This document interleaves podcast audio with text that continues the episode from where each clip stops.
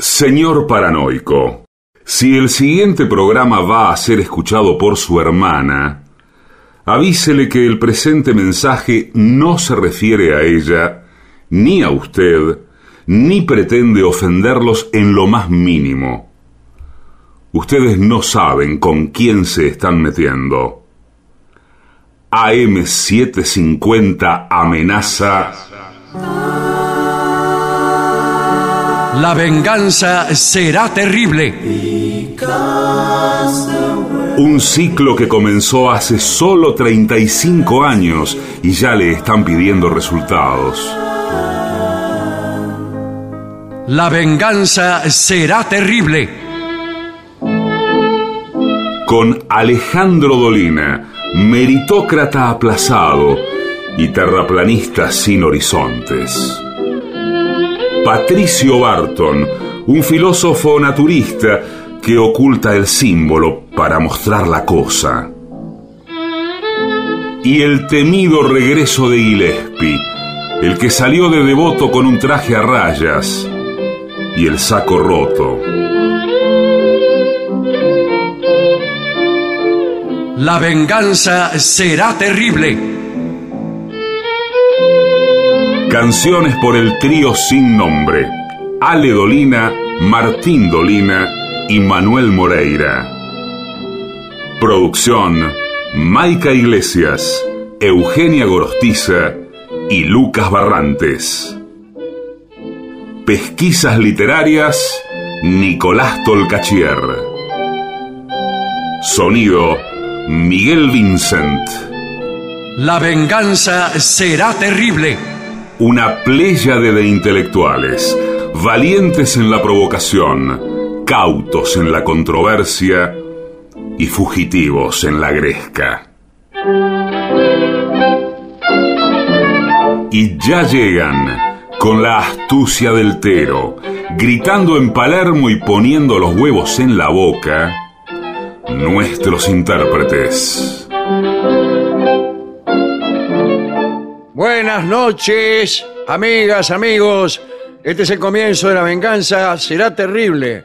Pongo a ustedes en contacto inmediato con Patricio Barton y Gillespie. Denme un comprendido, por favor, queridos amigos. Comprendido y buenas noches. Buenas noches, comprendido. Aquí ¿Comprendido? estamos deseosos de escuchar el pensamiento, las anécdotas, los recuerdos. Bueno, ¿cuántos señor, pero- recuerdos, verdad, amigos? No grite que hay gente que está descansando. De Estoy pone la haciendo radio. radio. antigua, radio clásica, por decirlo. Claro, y, y de, y de las 10 de la mañana. Sí. Mire, el, eh, ¿sabe que hoy compré, eh, me fui a comprar shampoo? Bueno. Me fui a comprar shampoo. Ah, sí, sí. Tomé la decisión finalmente. Cada vez uso menos eh, shampoo. Sí, ya veo. Pero bueno, pero Pero de vez en cuando. Nunca una, una voz Todo, compasiva, digamos, una toda la, respuesta eh, compasiva. La anécdota que usted tiene que contar a nuestros eh, escuchas es que fue a comprar shampoo. Mire, no, me sorprendió las Se categorías. ha, Porque va- conver- se ha- se ha convertido prácticamente en un programa de radio. Sí. Porque veo que muchas veces hablamos aquí de, de que el shampoo, el clásico para cabello graso, para cabello seco, para cabello normal. Pero Sí. ahora hay categorías mucho más difusas sí, claro. y, y muchísimas más. Cabellos finos, No, no, eh, mucho más difusas que eso. castigados. Castigados hay. Sí. Pero el, el que compré yo es de cabello manejable. Claro. Ah, bueno, ¿Y- y pero- ¿Cuál sería el cabello inmanejable? El que le sale en lugares del cuerpo a los que usted no llega. Me imagino que es el, el El muy. rebelde. Claro, el pelo con rulos, el pelo arremolinado. Ese sería el Pelo rebelde, claro. Pero a mí Se me viene de la, los niños con pelo rebelde y con remolino. A mí me viene la misma duda que con el aire acondicionado, que es la siguiente. El shampoo, por ejemplo, para pelo manejable, es para que le quede manejable o es para pelos que ya son manejables? No, para los que ya son. No, claro, es para Bueno, los que ya No para son. los que quieren ser manejados. Claro, porque O sea, no es Er- para el pelo rebelde al cual usted quiere sojuzgar, sino para el Claro. pelo que ya de por sí es sumiso Sí. y obsecuente. Pero a mí me parece que yo compré ese porque era el que había. Pero Sí, no yo hubiera. también, yo no voy a andar mirando. Pero Yo no hubiera. Primero miro la etiqueta y después hago una operación mental y me convenzo a mí mismo de que ese es el pelo que yo tengo. Si para cabello grueso, claro, como, como el mío, y lo compro. Pero si llegó el de para cabello fino. digo, ah, mira vos, justo para cabello fino. Lo que no quiero es andar revolviendo. Bueno, ha- hay otra categoría que es eh, para eh, engrosador de cabello. Sí, cuidado. Engrosador. Te lo deja mucho más grueso. Sí. Bueno, pero después le puede doler la cabeza porque la cabeza se tiene que agujerear de adentro hacia afuera para que le salga el pelo. Claro, imagínese con un pelo con un grosor de un milímetro. Claro, si le va saliendo como, Parece como tallarines, Sí, claro, sí. como fideo. Eh, puede ser doloroso eso. Sí, sí. Usted Ahora- Me, que me le parece, crece al compás de sus propios gritos. Me Claro. parece en realidad que es un artilugio comercial de la marca de shampoo. No me diga. y Usted, usted sabe que aquí hemos dicho desde hace mucho que los shampoos, los shampoos son Sí. todos iguales y que únicamente varía el frasco. Sí, mire que los precios varían también de, la- de una marca a la otra. Sí, ¿eh? porque varía el frasco. y el perfume. Ese es el recurso Bueno, para que los precios varíen. O sea, los shampoos tendrían que valer todos como el más barato. No, pero espera un poco, mire. A partir de la, vara- de la variación del tacho viene el encarecimiento. Mire, le voy, le voy a hacer una prueba para, para ver si realmente eh, usted es consecuente con lo que dice. A ver, No lo soy, no me haga ninguna prueba. Eh, dada la situación de ir a un hotel, sí. Sí, Los somos, tres. somos personas grandes. Los eh, tres iríamos. Respetamos, No, no, los tres no. Respetamos lo que es el matrimonio, no, sí, señor. lo que es la fidelidad, eh, lo que es eh, la espiritualidad. Sí, Pero sí. también comprendemos que puede haber algún oyente que, eh, tentado por la lujuria, concurra a un, eh, vamos a llamarle hotel, No, pero Sí. ese, eh, sí, porque la situación es. con una, con una persona que casualmente no es su señora esposa. No, no, eso es una situación que usted plantea. Yo le digo más neutro. Puede ser un viajante, puede ser. eh, Sí, Un viajante también puede ser un viajante de comercio que lejos de su casa sí. eh, también se siente tentado por una ciudadana del pueblo donde se encontrare. No, no, pero deja a la Bueno, ciudadana. al final, ¿qué, deje- qué- qué me quiere decir usted? No Lo hay que le digo es- que yo hiciere que, que- que venga a caerle bien. Muy neutro tiene que ser esto. Dada una situación de ir a un hotel, eh, usted va al baño para bañarse, para lavarse la cabeza. Claro, imagínese, uno no, no va a intimar con una lugareña sucio. Pero déjela tranquila, no hay ninguna lugareña. ¿Y entonces para qué voy a ir a un hotel? Escúcheme, lo que pasa en Varadero queda en Varadero. Sí, señor.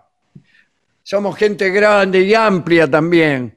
Comprendemos. Bueno, está bien. Usted va con una señorita a un hotel. ¡Epa! ¡Qué ¡Epa! Para lavarse, usted para lavarse la cabeza tiene que ir con una señorita a un hotel, si no, no se la lava.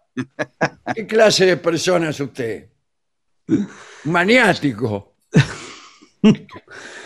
Llega el momento de ir al baño para lavarse la cabeza y tiene la opción, tiene dos opciones. Sí. A, ¿Lavársela o no lavársela? no, no, no.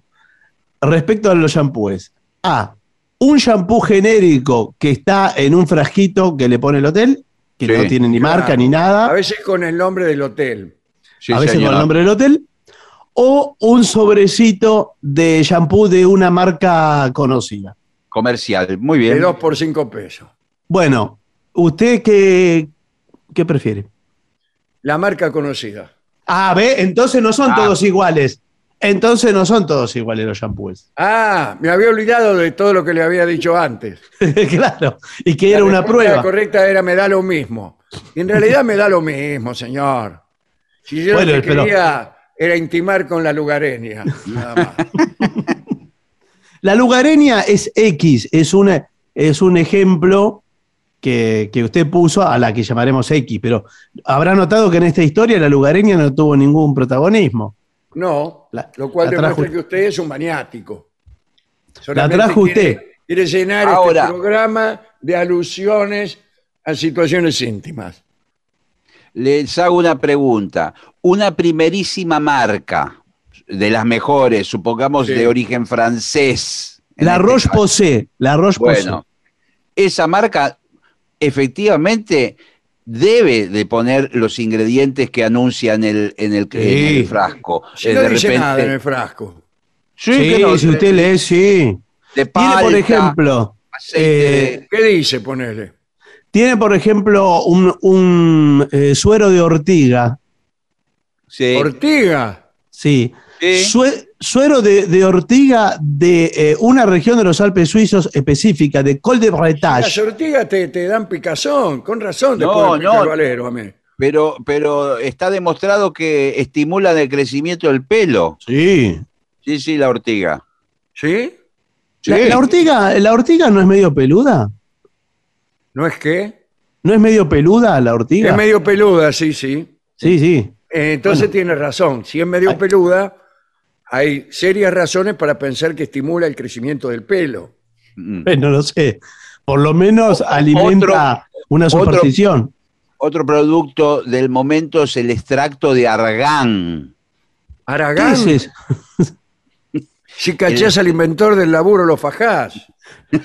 Extracto de argán. El extracto de Barragán, Dios mío, no quisiera probarlo. Bueno, ¿qué más? ¿Y qué tiene ese extracto? ¿Qué, qué es?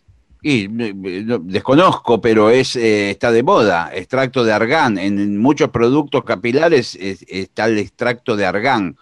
Por ejemplo, Sí. en el eh, en la marca Tío Nacho. La marca. Ah, bueno. No la Tío repita porque. Tío Nacho. Tío Nacho. Sí, sí, le juro que hubo una reunión de marketing que- y decidieron ponerle a un shampoo ese nombre. Sí, existe. Ah, debe haber una razón sentimental. Algunos. El dueño por ahí era el tío Nacho, efectivamente. Claro. Que nadie, que nadie invente un nombre tan horrible.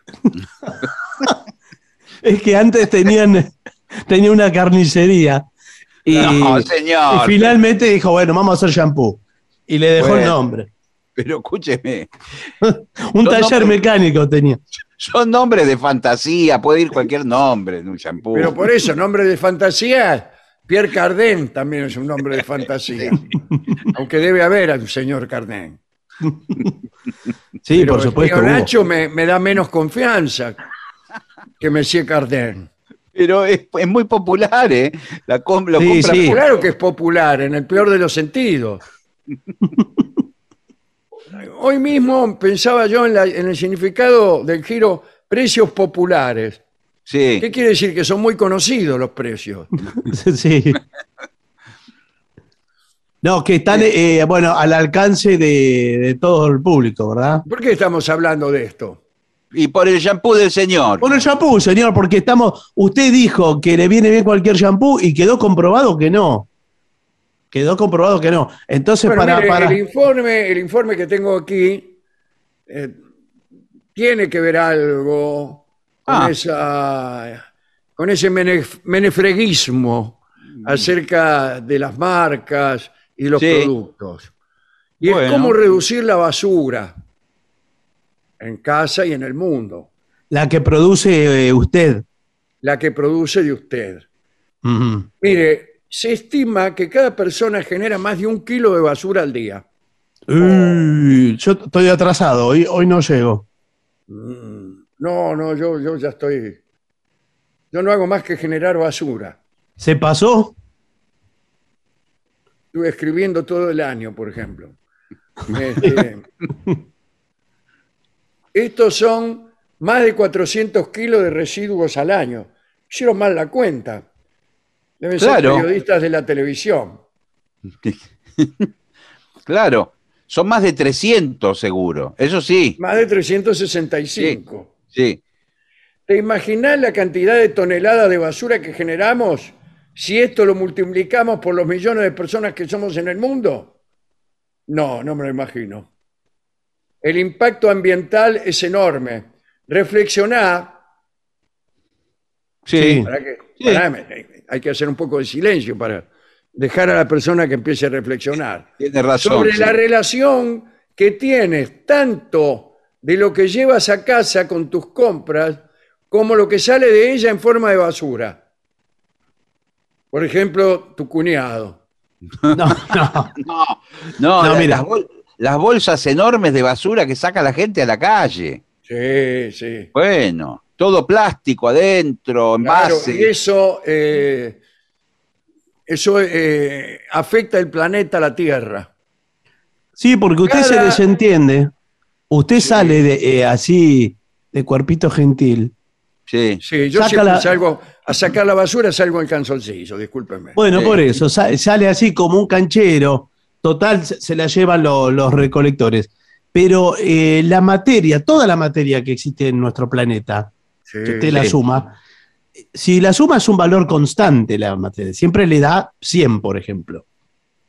Ahora, ¿cuánto de esa materia es basura? Eh, Y lo que es basura, más el porcentaje que- todo, potencialmente todo es basura. potencialmente sí.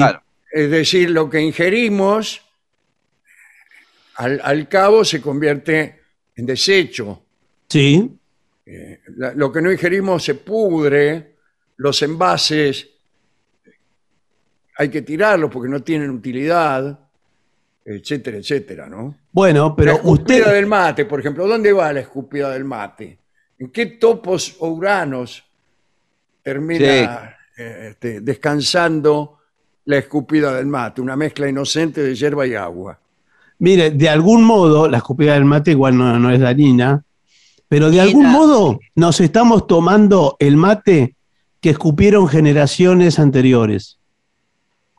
Porque esa sí. escupida va a la tierra, la tierra eh, eh, se empieza a hacer otra vez humus, eso va a la planta de Sí, yerba eso en mate. el mejor de los casos, pero en el peor de los casos no. Usted tira un, un envase de gomina, por ejemplo, de plástico. Eh, eso, claro, es muy difícil. Y bueno, y usted vuelve cuatro millones de años después y ahí está el frasco de gomina. y bueno, lo más por eso, porque no, no, se, no, se, co- no se recicla y va a la tierra y después se vuelve a convertir en gomina.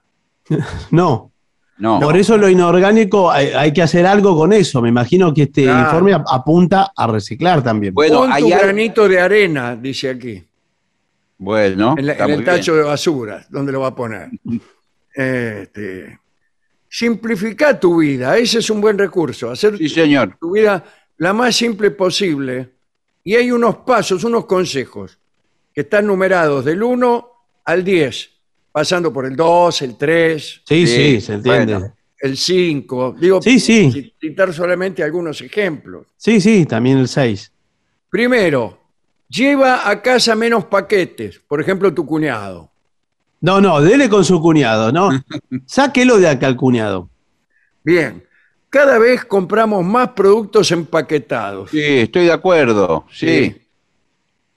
Frutas, ensaladas. Usted lo que tiene, claro, todo viene con envase de plástico y paquetes de plástico. Usted cuando lo compra Sí, en el sí. supermercado, lo que tiene que hacer es entrar a su casa menos paquetes. Es decir, cuando sale del supermercado, abre todos los paquetes y lo y vuel- tira.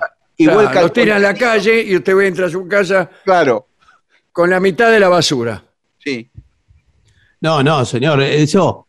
Uno tiene que hacer eh, una política ambiental para reducir los paquetes. Nosotros Sí. estamos haciendo ahora con la consigna basta de paquetes ya. Basta de paquetes, Sí. sí, sí. sí. Eh, mañana vamos a estar eh, abrazando al Congreso de la Nación. Sí, con- Sí, cada uno con un paquete en la mano. sí. Vamos a, hacer cuatro- una suelta, una suelta de paquete. A las 4 de la tarde Sí. va a ser el abrazo Pero al escúcheme, Parlamento. me, me Sí. parece Y después, genial. Abracemos Vamos- el paquete. Es que ustedes tienen que visibilizar lo del paquete. Bueno, por Eh, eso. Que se Por vea eso. bien. Es para visibilizar esta problemática. Y después vamos a ver eh, si las autoridades no nos atienden. Sí. Vamos a hacer una sentada. los paquetes en la puerta del Congreso. Pero vamos a hacer una sentada. Ah, sí, sí. ¿Quién se va a sentar? Todos nos vamos a sentar arriba de los paquetes Arriba del otro. Ah, para decir basta de paquetes ya. Queremos una ley Bueno. urgente, urgente, la ley del paquete. Le que digo que, si, reduzca esto.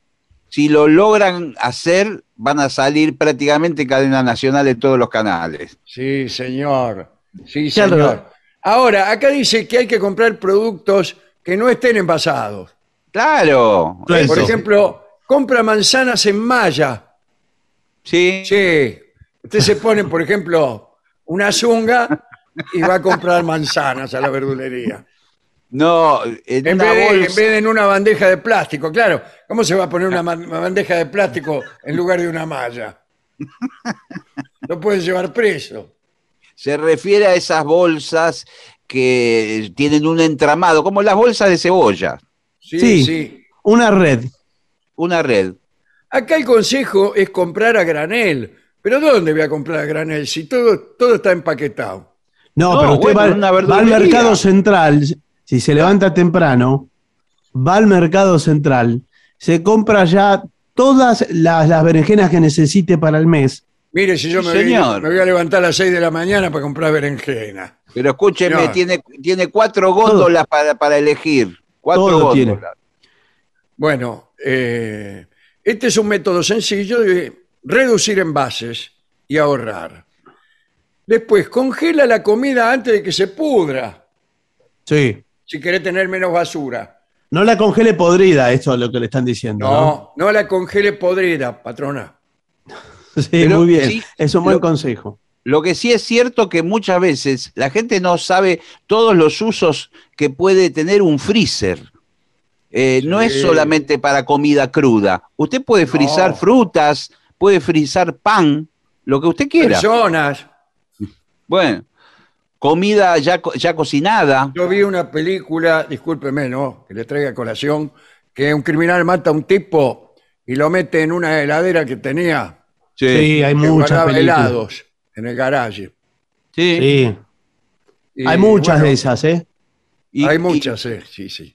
Bueno, eh, congela en bolsas individuales. ¿Cómo en Claro. bolsas? No quedamos que no hay nada, nada de bolsas. Claro, qué raro eso que dice. Las bolsas han arruinado el Océano Pacífico. sí. ¿Por qué el Pacífico y no el Atlántico? También, el Atlántico también. Ah, bueno, pero está Y sesgado. le el voy a decir más, el Índico también. Bueno, Sí, sí. bueno. Usted no puede hacer tres metros en un barco sin llevarse por delante una bolsa de plástico. Sí, sí, es- está lleno de plástico. Eh, sí es cierto lo que dice que para el freezer me parece que las bolsas sí o sí tienen que ser plásticas, ¿eh? No puede poner bolsa de, de tela. Póngalo ni- dentro de un plato. Lo pone suelto. Suelto, póngalo. Ah, Lo que sí, pasa, ¿sabe? Que si usted eh, congela todas cosas sueltas, se le pegan. sí, Se, se le pega, pega la- sí. Y después tiene que, le cuesta un potosí despegarlas. Claro, usted, por ejemplo, hace 6 kilos de milanesa Sí. y las pone todas en el freezer apiladas. Cuando va a sacar una, saca todas. Con un hacha, sí, sí. Las saca todas. Bueno, eh, usa tus propias bolsas, seguimos con las bolsas. Ah, no, Sí. para las compras, tener una bolsa sola. Sí, es lo que hago yo. Es lo que hago yo. antes que Lo felicito. eh, en cada casa había una bolsa que incluso Sí. hasta podía tener el nombre de la dueña Claro. o del dueño o, un, o un- un bordado simpático que dijera pan, por ejemplo. Y usted Sí. iba a la panadería con esa bolsa Sí. y listo, y le metían el pan adentro. Bueno, ahora, ahora volvió a ser así. Yo voy con mi, la misma bolsa siempre. Y la sí, misma como bolsa. está, está Sí, prohibido señor. Bueno, la bolsa. está ahorrando basura. Exacto. Eh, solicita a tu banco que todos los papeles, las facturas, qué sé yo, los reclamos, todo online. Nada de papeles. Basta Claro. de papeles. Todo digital. Sí, señor. Juira plásticos. El plástico es un, eh, uno de los materiales más contaminantes. Apuestas por envases de vidrio. Eh, voy 50 pesos a los envases de vidrio, canejo.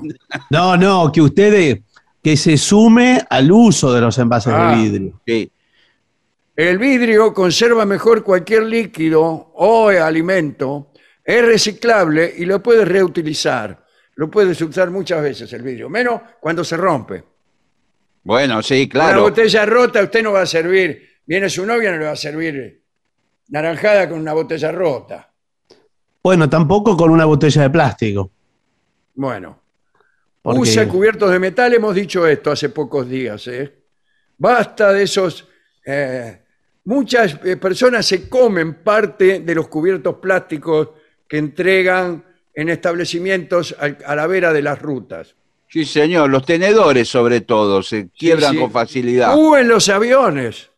Sí. Sí, ¿sabes que el otro día que habíamos hablado de este tema de la vajilla de plástico, Sí. Sí. eh, yo me había olvidado de qué material hacían eh, algunos, alguna vajilla eh, reciclada.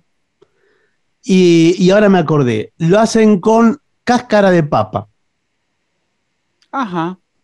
Usted Qué usa un vaso, eh, la misma novia que mencionó recién, va, no sé si es la misma o si ya es otra. Sí, ahora ya rompimos.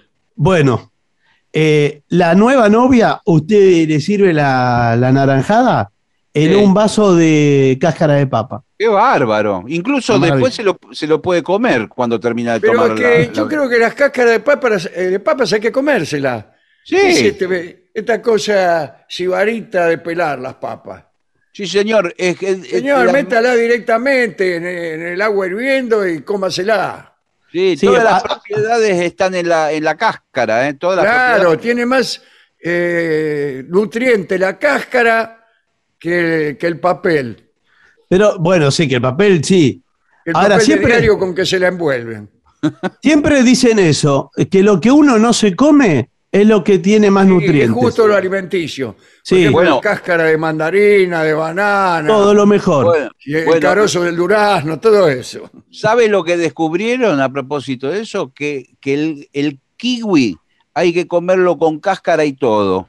Cómaselo usted, señor. No, bueno. Es- Eh, Bueno, son cas- no son cáscara de papa la del kiwi.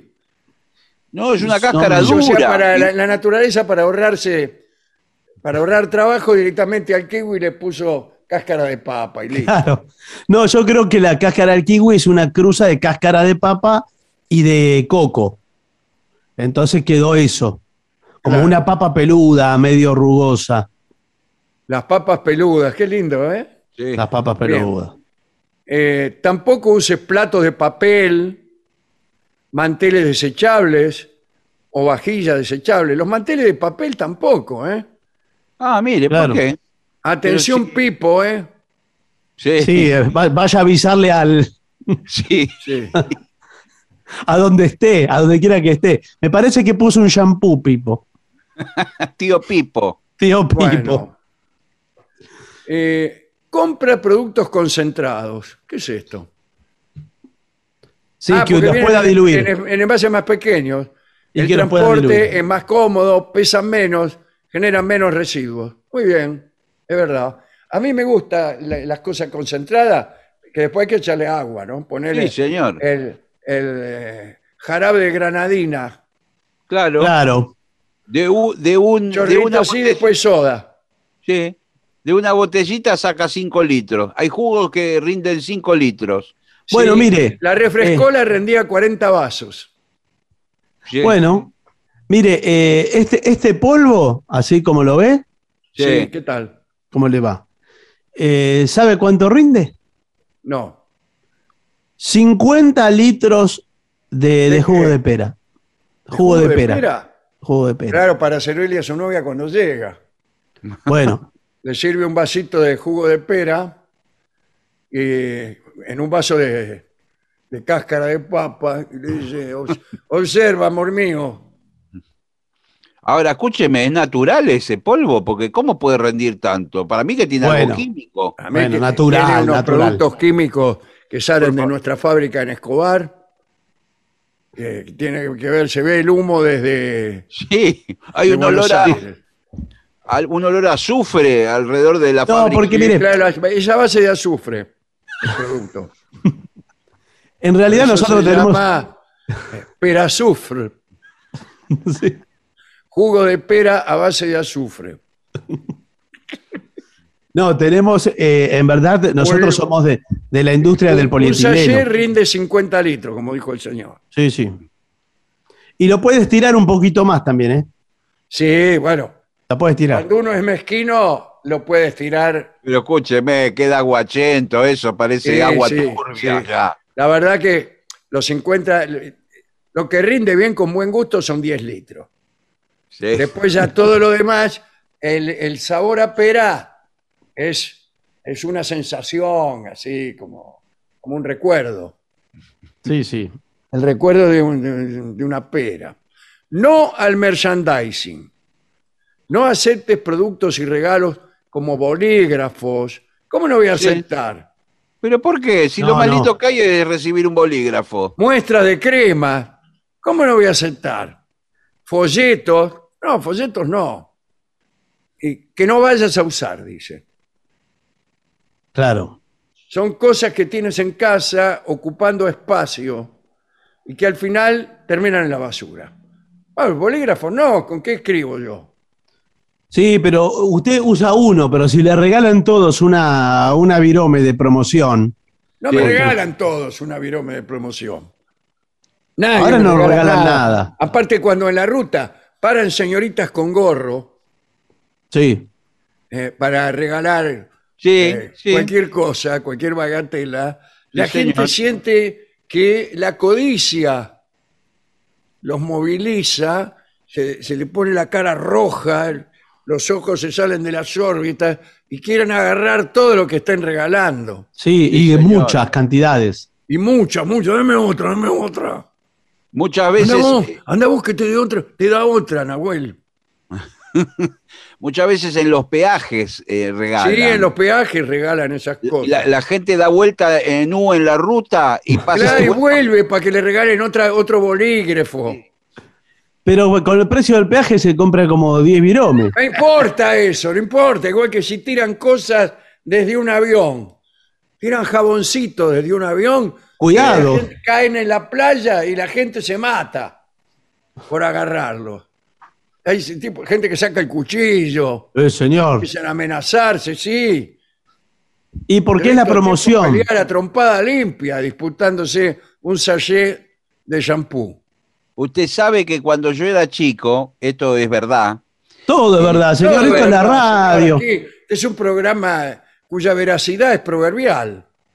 Cuando era chico, con, con- en la escuela media, vez al año nos llevaban a la exposición de, de, eh, de ganadería eh, de, de la sociedad rural. Claro, claro, para formar a la clase dirigente. Sí, y, y yo iba pidiendo folletos en todos los stands y me, y me volví a mi casa con una bolsa gigantesca llena de folletos. Qué bárbaro, qué bárbaro. Quiere decir que su, su actitud frente a la ecología siempre fue la misma. Sí, bueno. Era todo folleto de, de- para plantar maíz. eh, Eh, con fotos de paisanos que estaban Sí. allí. sí, La cosechadora, todo eso. Sí, sí. sí. Sí, me voy a comprar una cosechadora. bueno, ahora, eh, piensa antes de comprar, ¿eh? Cuidado comprar, con comprar cosas que no necesitas. Bien, hay seis países que reciclan más del 50% de su basura durante el año, dice. El inciso durante el año es totalmente inútil. Reciclan más del 50% de su basura. Claro que lo hacen durante el año. También durante el mes lo hacen. Sí. Según reportes de las Naciones Unidas, más de 200 ciudades han aumentado sus tasas de reciclaje del 40 al 80%. Muy bien, ¿eh? muy bien.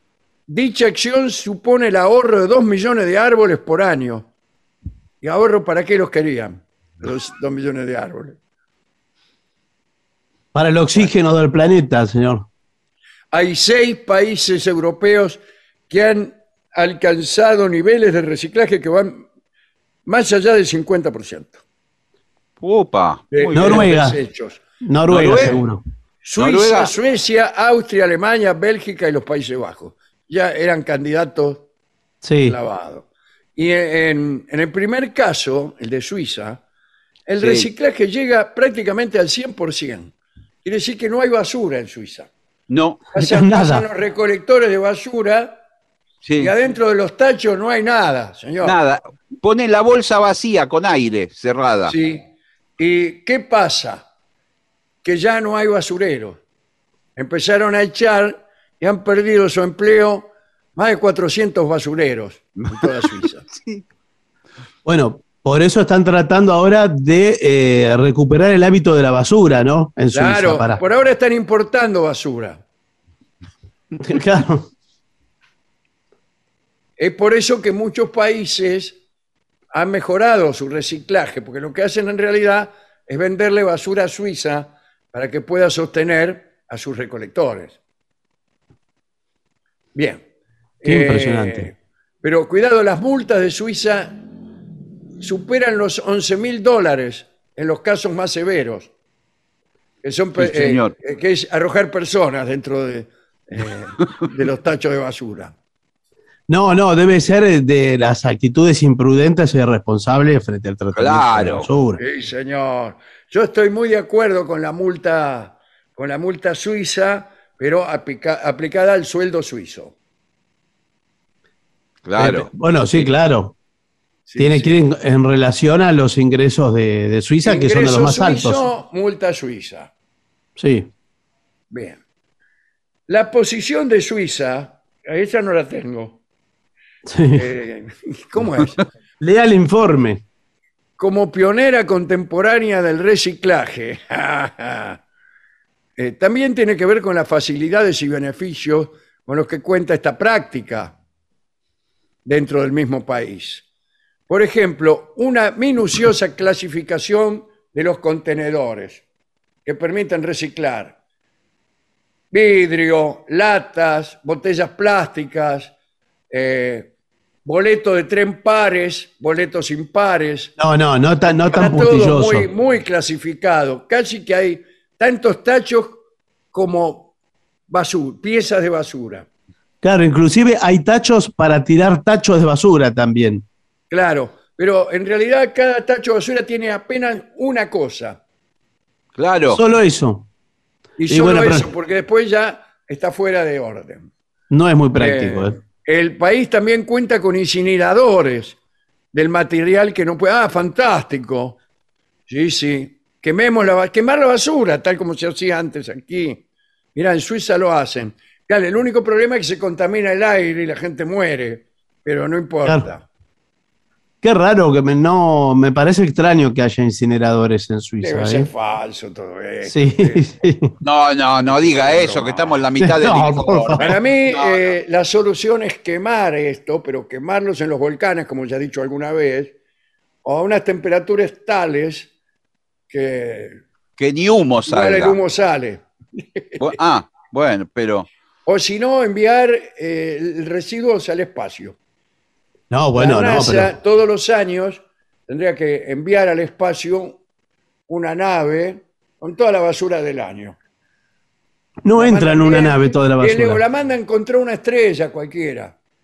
Es muy lejos la estrella. ¿Quién se va a fijar en la estrella a temperatura Pero de miles de escúcheme, grados? a ver esta idea. A ver, quizás es mejor y más barata. Ir al fondo del mar, hacer un pozo y enterrar la basura abajo del mar. Ya la hicieron, seguro. Sí, pero discúlpeme, el fondo del mar es muy profundo y además eso va a contaminar. Nosotros. No porque está enterrado. Eh, pero después van, revuelven, van los pescados y Sí. revuelven. ¿Y cómo hace el pozo ahí? La, se le juntan así, vio como son los pescados, se comen todo. Cuando Nosotros- acordar, usted está mirando y sale una lata de paté. Dice, ¿cómo? Si la enterramos a mil metros de profundidad. Y bueno, Eh, nosotros en el cinturón ecológico, ¿qué Sí. tal? ¿Cómo le va? ¿cómo le va? Hacemos como una lasaña de basura. Ponemos una capa de basura, tierrita. Una de tierra, Otra de basura, tierrita. otra y de así. lasaña. Eh, Y bueno, y así. así vamos. Entonces se van haciendo eh, montañas, pero después Sí. esas montañas, Y eso, es usted a los 20 años va a hacer un pozo y saca un paquete de leche las tres niñas. no, después le quedan están. el, Tan fresca sigue la basura. le queda el territorio así ondulado, entonces Sí, eh, pero mire, eso para las aves es prácticamente un postre de hojaldre. ¿eh? sí, Sí. sí, Y sí, es un postre de hojaldre. me un imagino rogel. Que, igual dentro de la tierra, las lombrices, bichos que hay ahí van comiendo todo. Claro. En Suecia hay también, no en Suiza, en Suecia que viene segunda, con el 99% de reciclaje. Qué mal Hay Suecia, ¿eh? estaciones de basura. Sí, acá también No, hay. acá, acá también estaciones Sí. de basura. Sí, vaya a verlas. Bien. Eh, la eficiencia de ese sistema ha llevado a que el país importe basura. Mire si Ah, yo le mire. estoy No, haciendo macana. Recibe toneladas que llegan desde países como el Reino Unido, Noruega, Italia e Irlanda. Eso se debe a sus 32 plantas incineradoras productoras de energía, muy similares a las que tiene Suiza. ¿Qué Ah, con esta incineración? eso No es otra cosa. No, producimos energía, señor. ¿Ve este tren que viene ahí? Sí.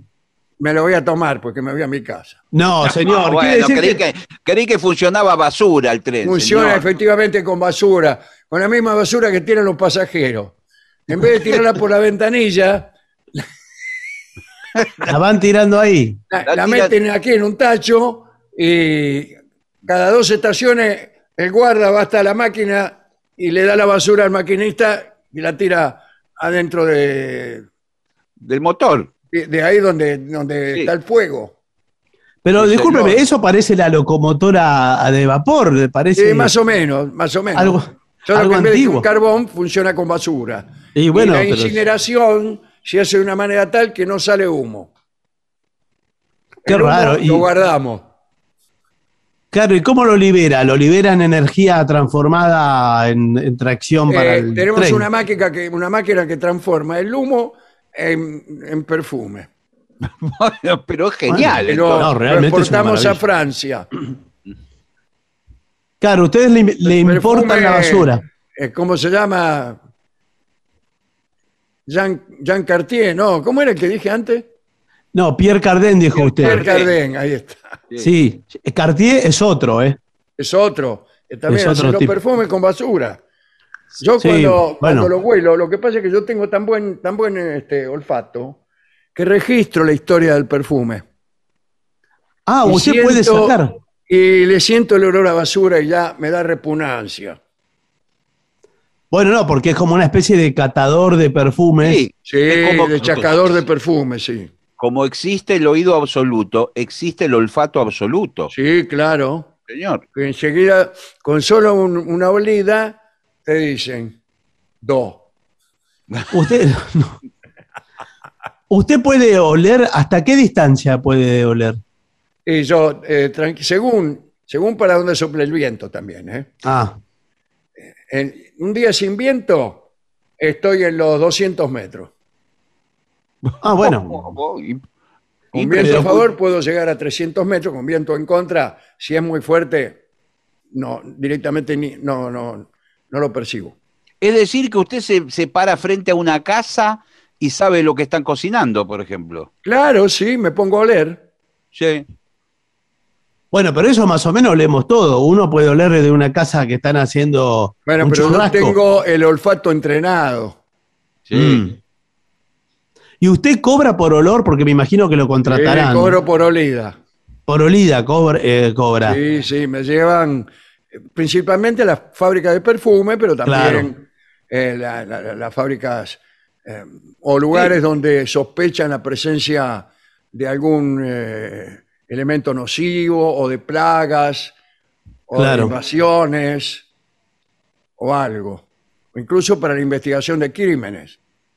Claro. Ah, ah, como un perro, como un perro. Claro, voy al, al lugar del crimen y me hacen oler. Sí. Y yo le digo, perfume acá, esto es Aquabelva William. No, no, bueno. Lavado, le digo.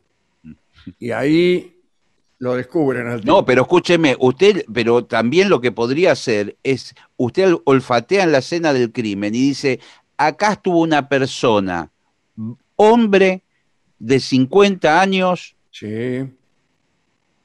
Sí, yo eso sí también lo hago. claro, También lo hago. eh, A veces me equivoco, ¿eh? ¿Sí? bueno, Sí, sí. Porque hay olores parecidos entre los Hay humanos. olores parecidos. El hombre de 50 años y la mujer de 25 se parecen. No, ¿qué se van a parecer? ¿Qué en el olor? En el dice usted? olor, en el mismo olor. No, no puede ser. Particularmente si han estado juntos, digamos, en una situación. Bueno, así, eso es otra cosa. qué sé yo, vio cómo es la convivencia. Sí. Uno empieza a tomar el olor del otro. Esto le decía yo al comisario. ¿El olor cuando de me qué? llamó- cuando me llamó para investigar este crimen, ¿no? Sí. ¿El olor de qué dijo?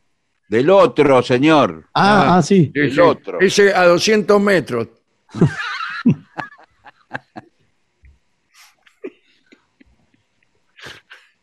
bueno, eh, ¿le parece que nos pongamos a leer las opiniones de nuestros oyentes? Bueno, a ver qué, qué aromas nos traen a través Sí, del. y, y también qué tienen que decir acerca de la basura, este problema tan, tan grave. Han llegado mensajes al WhatsApp de los oyentes que es 6585-5580. Aquí en el Facebook, Silvia Yoga dice, Dolina, esperé 36 años para que leyera mi mensaje. Eh, ¿Tendré que esperar 36 años más para que hable del tema? Eh, y quiere eh, que cuente la historia de la madre de Rómulo y Remo. Ya lo contábamos. Bueno. Hola, lo- los tres. Qué buenos observadores que 35 son. años. Sí, señor. Somos del Observatorio Meteorológico. Sí, Hicieron y reír oledores. tanto anoche con el tema de cómo vestirse para la primera cita. Guile, ¿cuándo viste una chica con las sandalias en la mano? Dice Rosita de Morón. No, bueno, pero era una linda imagen cruzando la 9 de julio, ¿no? Riéndose. Sí, sí.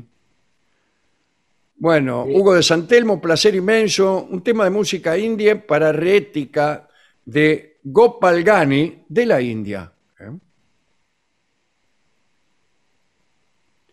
Bueno, eh, aquí Matilde Ini dice: Hola, Vengadores. eh, Barton, o sea, yo, comentó que en algunos países de Europa nos confunden a los argentinos con italianos. Les cuento que, para mi sorpresa, en Gran Canaria muchas veces me preguntaron si era italiana. Sí, sí, sí. Sí. Ale de la provincia de Córdoba dice, ¿es mejor saber que uno se va a morir en un tiempo determinado o es preferible morir abruptamente sin sospecharlo?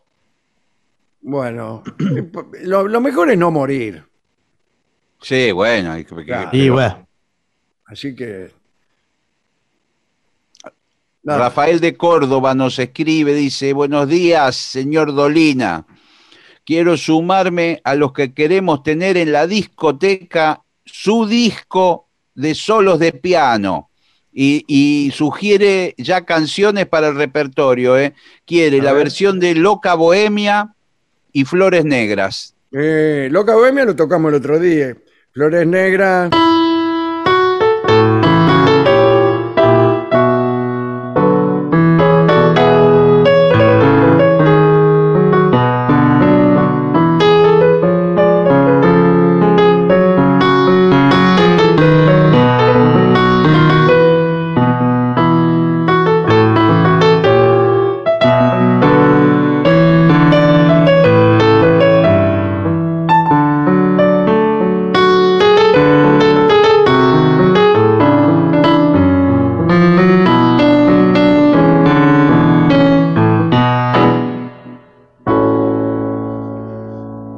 Este lo Muy pedía bueno. siempre el negro Caloy. Bueno, dale, vamos. Bueno, eh, aquí Antonella Lirio de Colonia Varón en La Pampa dice que los escucho hace menos de un año, gracias a mi novio. No puedo creer lo que me estaba perdiendo. Está Bueno, muy contenta, gracias. Bueno, gracias, gracias. Mariana nos escribe, dice, negro, habiendo escuchado sus comentarios de anoche, me tomo el atrevimiento de recomendarle a la filósofa, escritora y docente española, Ana de Miguel, quien se especializa en teoría feminista y análisis sobre la desigualdad entre los sexos. Uno de sus libros más reconocidos se llama Neoliberalismo Sexual y se lo recomiendo con fervor. Muy Mariana. bien. Yo recomiendo también a, a Dora Barrancos, Ujú.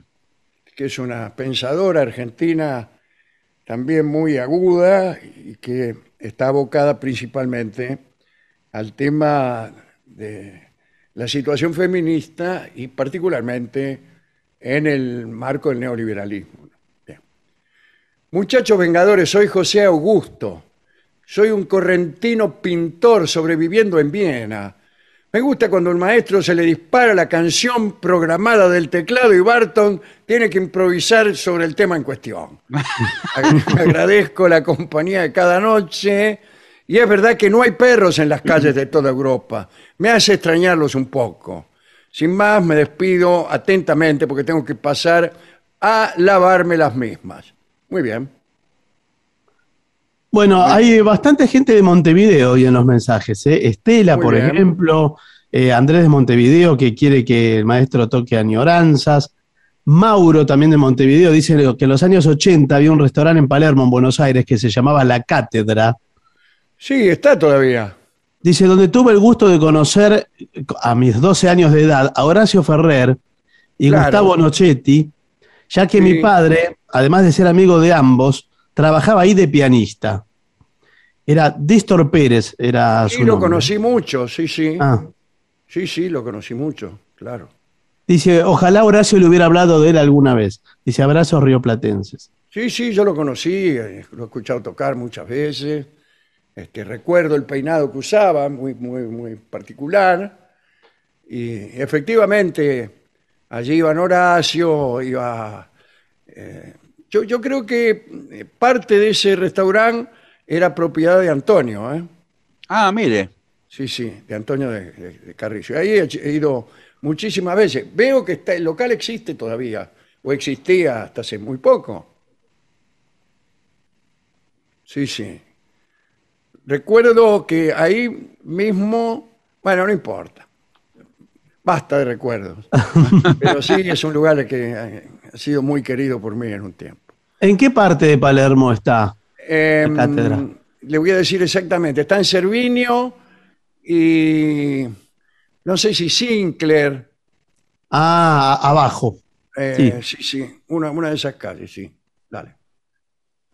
Los, ex- los escucho desde Jengibre del 98. Saludos, Mario de Devoto con el saco roto. Dice, señor gracioso. Bien. No, porque decíamos que en jengibre tenía nombre de mes. Sí, ¿se tenía nombre. Sí, tiene razón. Y venía Nos- después de noviembre. Nos escribe Noviembre, jengibre y diciembre. Sí. Eh, Laura Gerardo, Cañas es de La Plata y le decía feliz cumpleaños a Martín. ¿eh? Bueno, muchas gracias. Hoy eh, termina el cumpleaños de mi querido hijo Martín.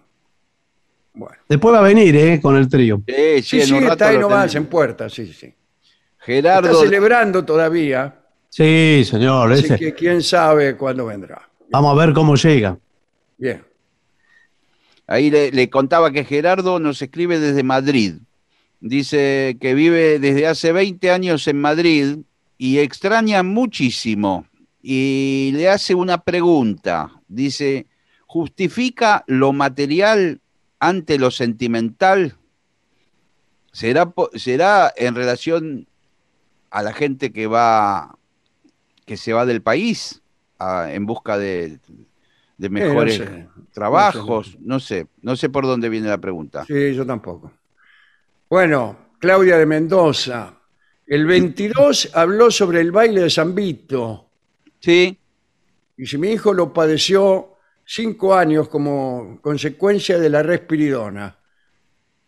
Y en la actualidad le quedaron una serie de tics que se exacerban en función del estrés y la ansiedad. Mira vos. Bueno, bueno. Dale. Jorge de Costa Rica dice, les paso mi top 3 de voces que hace Dolina, empezando desde el puesto número 3. A ver. Dice, 3 cuando hace de paisano, le gusta. Ah, la tercera, bueno. 2 cuando vende cubanitos. Sí. Y uno cuando hace a Dorio.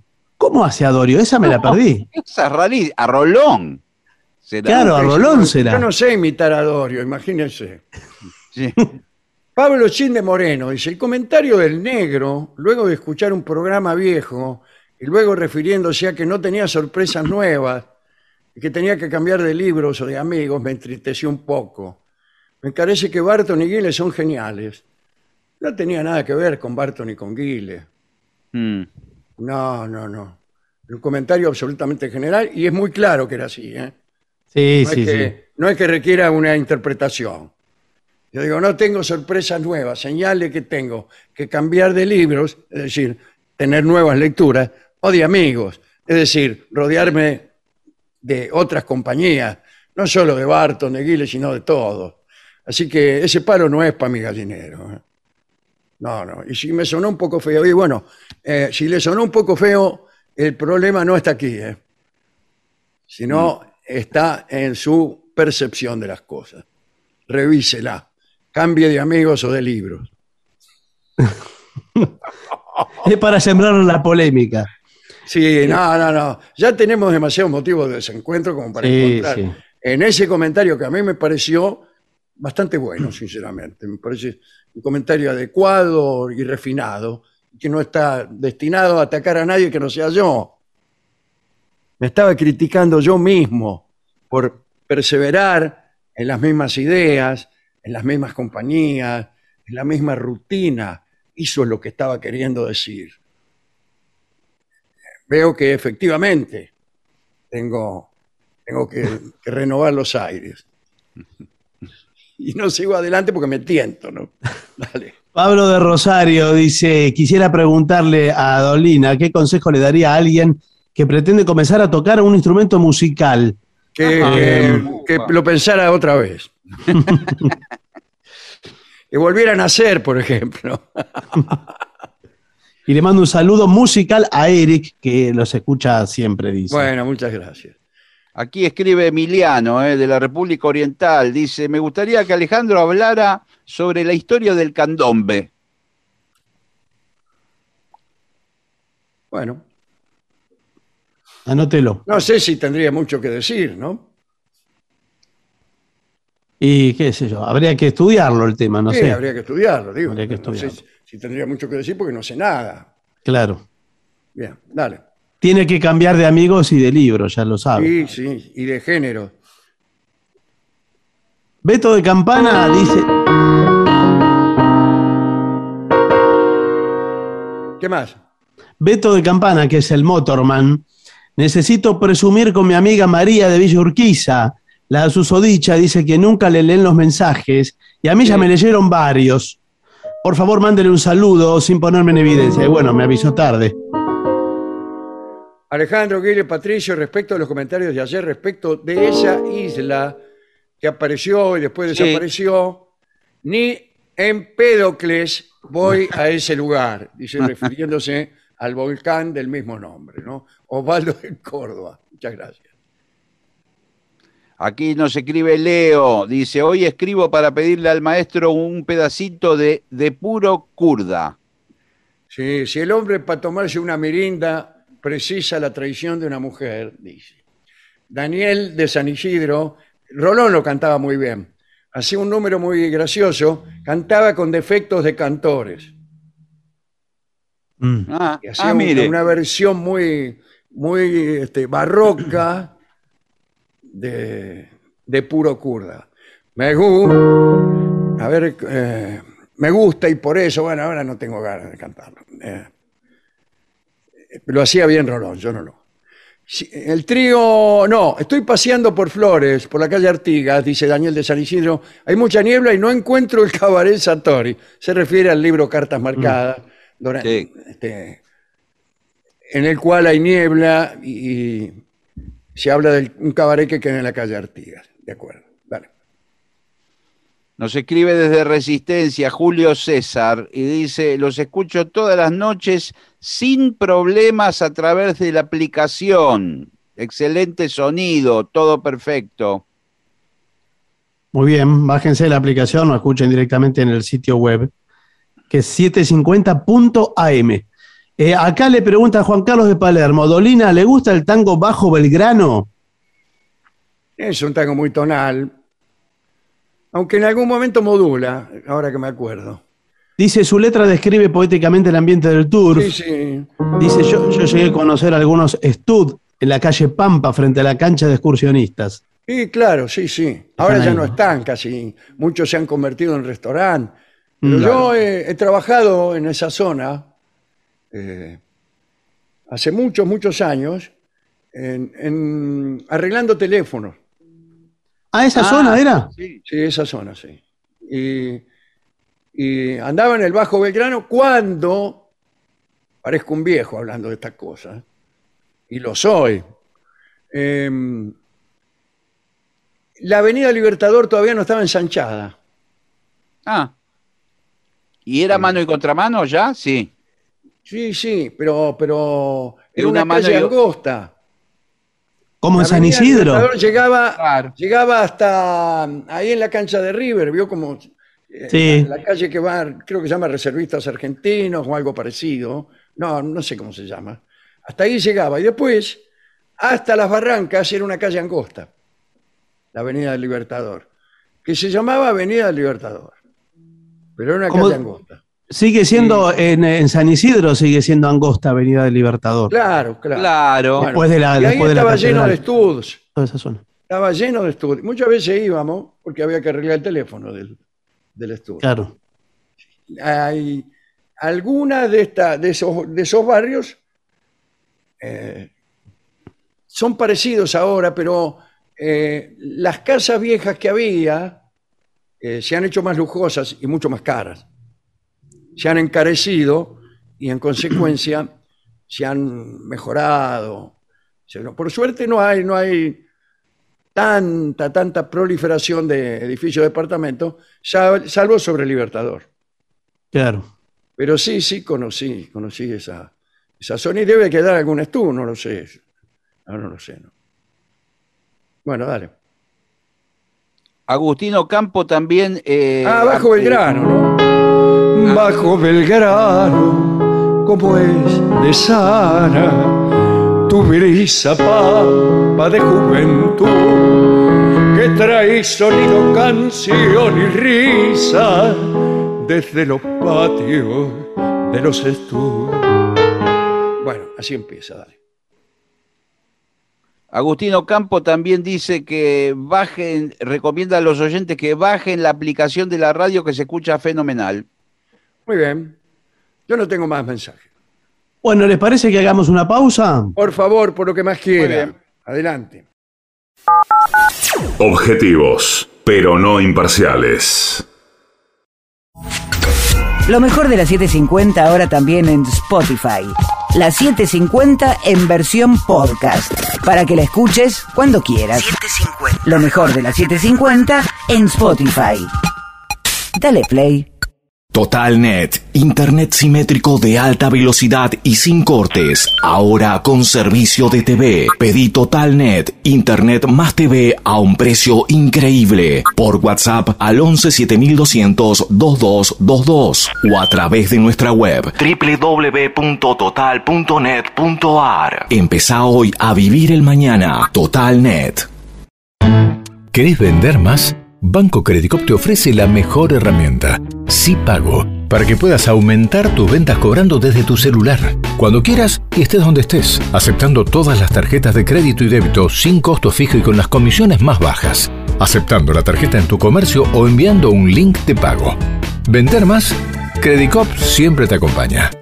Banco Credicop Cooperativo, la banca solidaria. Si Pago es una plataforma de pagos propiedad de Fraterna Cop, Grupo Credicop. En la provincia de Buenos Aires, los mayores de 18 años ya tienen vacuna libre y los de 12 ahora pueden inscribirse. Sigamos poniendo el hombro. Gobierno de la provincia de Buenos Aires. Objetivos, pero no imparciales.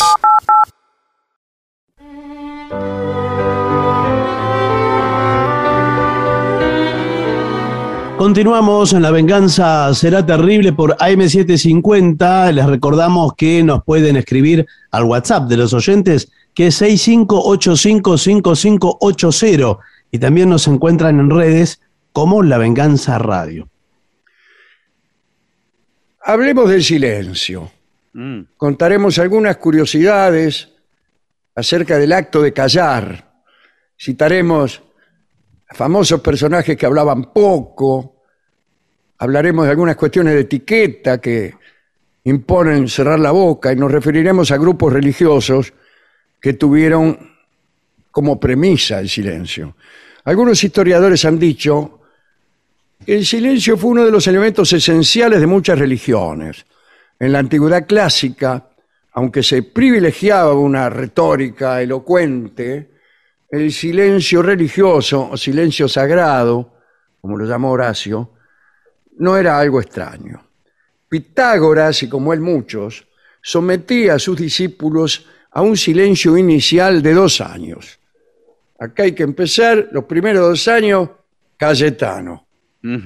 Nadie podía hablar y todos debían escuchar su doctrina. Plutarco, por su parte, decía que el silencio era algo profundo y reverente. Aseguraba también que el silencio era divino, en tanto era aquello que aprendemos de los dioses. De los hombres se aprendía la palabra, que era una cosa más baja. Los padres de la iglesia se acercaron a estos pensamientos. San Ambrosio se preguntaba retóricamente, ¿qué deberíamos aprender antes que cualquier cosa si no es a callarnos para que podamos ser capaces de hablar? Cuando este, refundió el tratado de Cicerón sobre los deberes, como, como un manual de buena conducta para los clérigos, San Ambrosio incluyó en la obra una recomendación de silencio como muestra de pudor y vergüenza. Decimos siempre además que tal vez San Ambrosio fue el primero de los hombres que empezó a leer en silencio, que leyó en silencio. Y así lo dice San Agustín en la biografía que hace de San An- Ambrosio, que fue su maestro. Dice, entré y me sorprendí al ver a, a Ambrosio leyendo, pero sin hablar, porque antes se, le- se leía hablando. El silencio fue siempre señal de gravedad. Hablar demasiado fue señal de vacuidad y ligereza. La reserva verbal se relacionaba con la nobleza y en cambio la locuacidad con vendedores o mercanchifles, ¿no? El charlatano era el hombre que se ganaba la vida hablando en la plaza del mercado. El Papa Pío V publicó un decreto especial en el año 1568 en el cual prohibió que se charlara en las iglesias. San Carlo Borromeo, arzobispo de Milán, impuso la pena de 10 días a pan y agua a quien conversara también en la iglesia. En tanto el silencio era señal de virtud, algunos grupos religiosos sostuvieron un silencio total. Y aquí viene San Bruno. San Bruno de Colonia fue el fundador de la Orden de la Cartuja e hizo voto de silencio riguroso junto a los monjes que lo siguieron. Se retiraron al desierto de la Chartreuse, cerca de Grenoble, donde cada uno empezó a vivir al estilo de los antiguos anacoretas de la Tebaida. Es conocida esta anécdota. Parece que en una ocasión cierto personaje visitó el taller de un escultor famoso. Y al ver una estatua que acababa de terminar, el visitante quiso hacer un cumplido, clásico por otra parte, y dijo, es increíble lo real que parece esta estatua. Solo le falta hablar. Y el artista respondió, bueno, si hablara sería señal de mi poco talento, porque es la estatua de San Bruno, que era el más silencioso de los hombres. La cuestión es que la orden de la cartuja tuvo cada vez más fieles. Nadie hablaba. Tenían un complicado lenguaje de señas para satisfacer las necesidades cotidianas. Cuando otros religiosos hablaban acerca del valor de las palabras edificantes, los cartujos escribían acerca de los peligros espirituales de la locuacitas y la verbositas. En el siglo XIV, ya muerto San Bruno, el Papa Urbano V quiso dar a esta orden, la de los cartujos, una muestra de su afecto y consideración y decidió reformar su regla, que era austerísima, mitigándola en algunos aspectos, como por ejemplo en el referente a la total abstinencia de habla. Y el proyecto indignó a los propios cartujos, que le enviaron una carta con sus objeciones. Urbano, pensando que les estaba, les estaba haciendo un favor, decidió seguir adelante con su reforma. Y entonces hizo su aparición en el Palacio Papal de Aviñón, pues durante el tiempo en que los papas residían allí, una comitiva bien extraña porque era una delegación de ancianos cartujos que desfilaron silenciosa y tristemente ante Urbano V y su corte. Tanto el papa como los cardenales y prelados quedaron maravillados por lo insólito de aquella embajada. Todos los que acudían a la curia apostólica solían hacerlo para pedir dispensas, indultos, exenciones. Los cartujos no. Querían vivir con toda severidad y sostener su silencio. Y Urbano no continuó con sus reformas ni obligó a los de la embajada a que le dirigieran la palabra. Otro grupo religioso fue el de los trapenses, una orden fundada en Francia en el siglo XVII. Entre ellos la prohibición de hablar también era estricta. Los cuáqueros consideraban las palabras como signos de vileza y parte que formaban parte del mundo exterior corrompido, digamos. Por esa razón, William Dewsbury, por ejemplo, recomendaba a sus hermanos que se abstuvieran de decir muchas palabras. A su vez, la ilustración más notable del repudio de los cuáqueros por la palabra fue la institución de la llamada reunión silenciosa, ¿eh? una forma de culto sin oraciones, sin sermones y de exclusiva meditación. Los reyes solían permanecer silenciosos ante sus cortesanos. Los de España, desde Felipe II a Carlos II, todos de la dinastía de los Austrias, eran particularmente célebres por ser muy taciturnos. El silencio pudo haber sido la estrategia para aparecer dignificados. Entre los reyes franceses las crónicas dicen que los más habladores fueron Enrique IV, Luis XIV y Luis XV. Napoleón era un tipo que hablaba poco. No así Napoleón III, que hartaba a todos, Luis Napoleón, ¿no? hartaba a todos sus ministros cuando se ponía a disertar sobre balística e ingeniería militar, que era su, eh, afición máxima.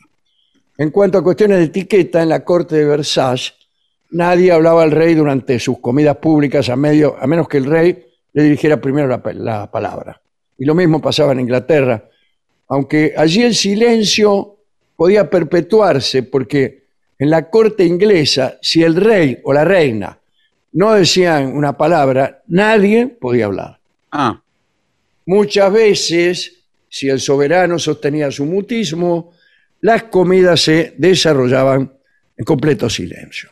Muchas veces el rey eh, lanzaba con desdén una frase o una sola palabra, nada más que para que el resto de los asistentes pudiera, eh, pudiera hablar, pudiera decir algo. ¿no? Eh, respecto, acá hay alguna una cosa interesante, ¿no? Acaba de decirse que los cartujos tenían un código para comunicarse sin hablar. Ujú. Ahí ya estamos a la- en presencia de una comunicación. Sí, Es decir, están en silencio, pues se comunican. claro. Lo mismo sí. que si escriben. No digo que no sea un límite, pero pienso en un personaje del libro que acabo de, de terminar, Notas al pie, en donde hay un personaje que ha hecho un voto, un voto de silencio.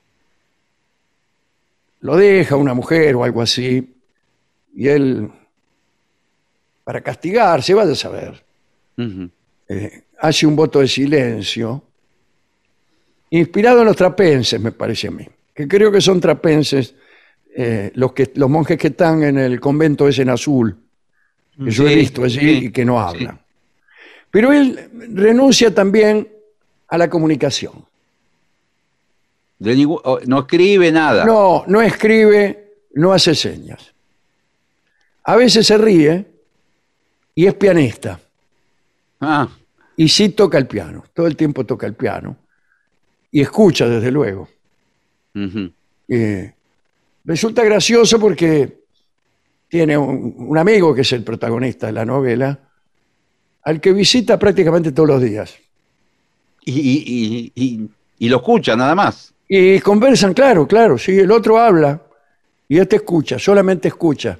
Apenas no dice ni que sí ni que no, pero eh, por ahí tiene alguna conducta parecida al asentimiento o a la negación.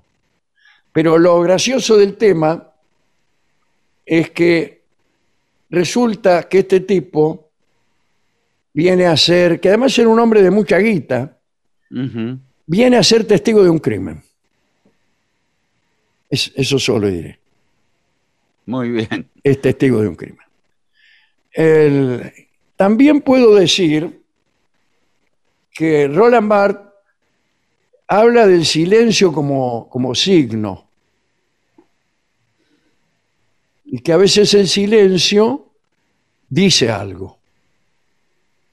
En muchas situaciones, no contestar es contestar algo.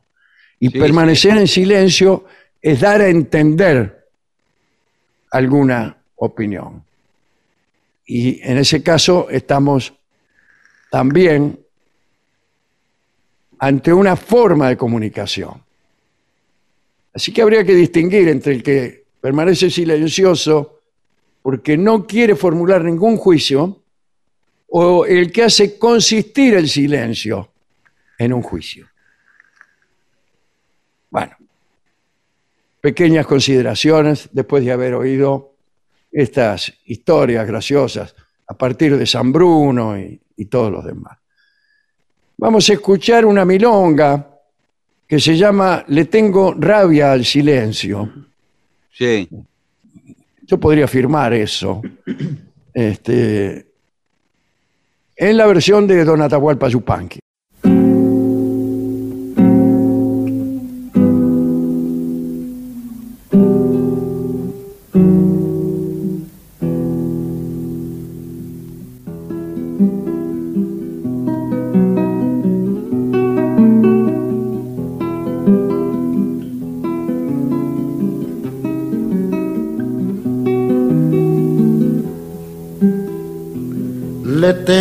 Rabia al silencio por lo mucho que perdí. Le tengo rabia al silencio por lo mucho que perdí. Que no se quede callado quien quiera vivir feliz. Que no se quede callado quien quiera vivir feliz.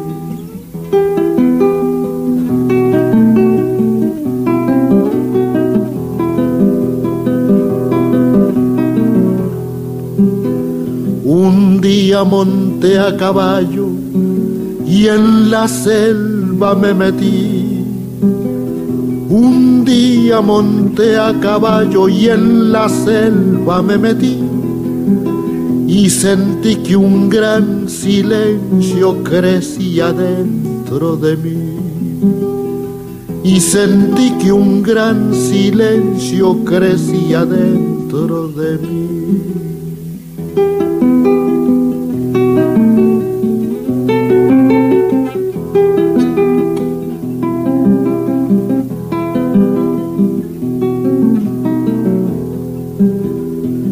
Hay silencio en mi guitarra cuando canto el yarabí. Hay silencio en mi guitarra cuando canto el yarabí. Y lo mejor de mi canto se queda dentro de mí. Y lo mejor de mi canto se queda dentro de mí.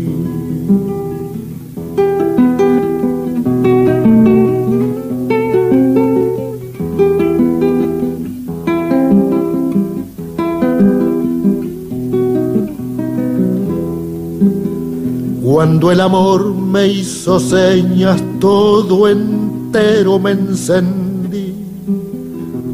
Cuando el amor me hizo señas, todo entero me encendí. Y a fuerza de ser callado, callado me consumí. Y a fuerza de ser callado, callado me consumí.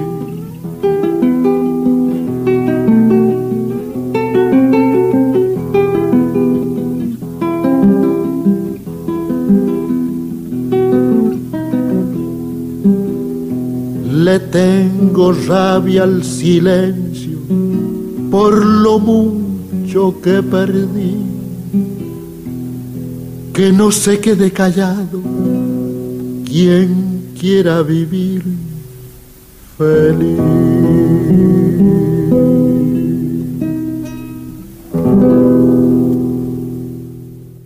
Era Atahualpa Yupanqui, en la venganza será terrible, le tengo rabia al silencio. Atahualpa Yupanqui era un hombre más silencioso que hablador. Sí. Pero como trabajaba de cantor, e incluso tenía un decir muy florido, lo hacían Sí. hablar. Lo hacían hablar. Eh, yo, yo tuve la suerte de conocerlo. Nos invitó a su casa un día a tomar mate. Y Qué lindo. y lo, lo pude escuchar un rato largo. Pero la primera vez que yo viajé, fui a Europa a encontrarme con unas amigas que vivían nada menos que en Saint-Tropez. Mira, Epa, Y allí, allí aterricé en Saint-Tropez. Ahí paraba todo el jet set Sí, claro. internacional. Claro. Nosotros parábamos en un departamento que no le quiero explicar, pero bueno. Lo me que era, pero bien. Eh, el primer día, el segundo día, me entero de, que esa noche, en una especie de, de anfiteatro que había allí, tocaba Atahualpa Yupanqui. Ni más ni menos. Y, y bueno, fuimos. Fuimos a verlo. Sí. Entonces tocó toda la noche, toda la noche, casi sin decir nada. No dijo nada, Ni entre canción y canción, nada. nada, nada. Tocaba, terminaba una, otra, otra, otra, otra. Por ahí, ya por la mitad, dijo una canción, habló todo el tiempo castellano, no habló francés ni nada. Una canción de fulano de tal. Y en una de esas, el micrófono empezó a andar un poco raro Sí. y el operador empezó a, a ver si podía corregirlo, darle un poco de cámara. Sí. Y él dijo, lo único, el, el único comentario que hizo en todo el recital, le dijo, deje amigo, la mejor cámara es el corazón. Mm. y siguió cantando hasta el final de- del recital. Y había en aquel entonces muchos hippies que lo habían ido a escuchar, estaba lleno. ¿eh? Sí. Y eh, se pasaban datos, los que conocían el idioma, Mm.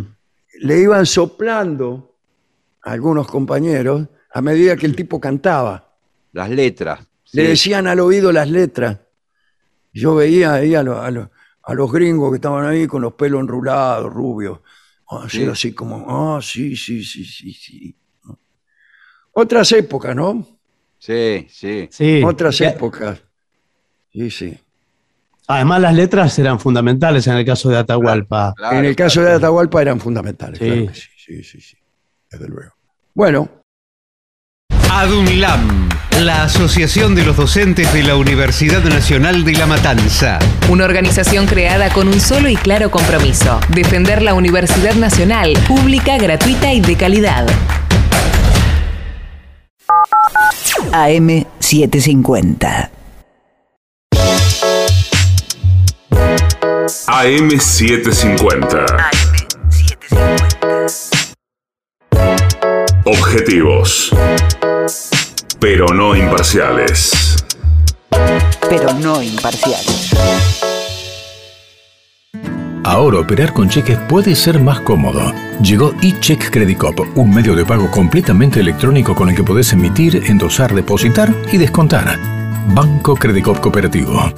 La banca solidaria. Cartera comercial. Más información en www.bancocreditcop.com. Lanzamos el programa de sostenimiento económico para actividades afectadas por la pandemia. Son aportes no reembolsables de hasta 150 mil pesos para monotributistas, comercios, cooperativas y micro y pequeñas empresas radicadas en la provincia de Buenos Aires. Registrate. Entra en la web del Ministerio de Producción, Ciencia e Innovación Tecnológica. Busca programa de sostenimiento económico y completa el formulario. Gobierno de la provincia de Buenos Aires. AM750.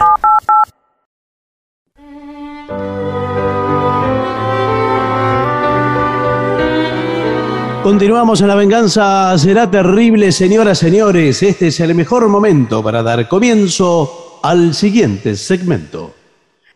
tengo aquí un informe acerca de cómo triunfar en tu primer día de trabajo. Muy Mm. bien. Cuidado porque el primer día es decisivo, ¿eh? Y Sí. sí, si, usted ya, si arranca mal, ya, ya tiene. Chau. su. Sí, Chau, claro. ¿qué? Chao, Eh, ¿qué? Estoy saludando a un amigo que acaba de pasar. frente Bueno, a- no, pero por favor, vamos al informe, si no, no, no. Acá dice, ya has hecho lo más difícil. Eres uno de los que en plena crisis han conseguido un nuevo empleo. Estás feliz, bla, bla, bla, bla. Pero te preguntas sobre tu porvenir. ¿Cómo será tu jefe? ¿Habrá un, bien am- un buen ambiente con tus compañeros? ¿Te integrarás bien? Bla, bla. Consejo, vamos a los consejos. Primer consejo, Sí. ten confianza en ti mismo. Muy bien. bueno. Eso Bueno. es decisivo. ya te han seleccionado. Eso significa que tus características se adaptan al perfil que la empresa necesita, salvo que elijan a cualquiera, ¿no? Claro, no sabe además, pues también se pueden equivocar, ¿eh? Claro, se pueden equivocar o, o por ahí fue el único que se presentó. Eso no creo. ¿Pero usted no está a prueba un tiempo o no lo ponen a prueba? No sé, señor. No, Sí, todavía sí. no leí el primer consejo. ¿Cómo quiere que Por sea? favor, Sí, sí, yo creo que sí. Repasa mentalmente tus cualidades. Ya Sí. está. Ya terminé. No, ¿cómo? Eh, Ya bueno. está. y Está bueno, rápido.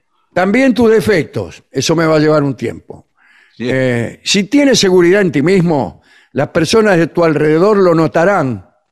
¿Y qué pasa si no lo notan?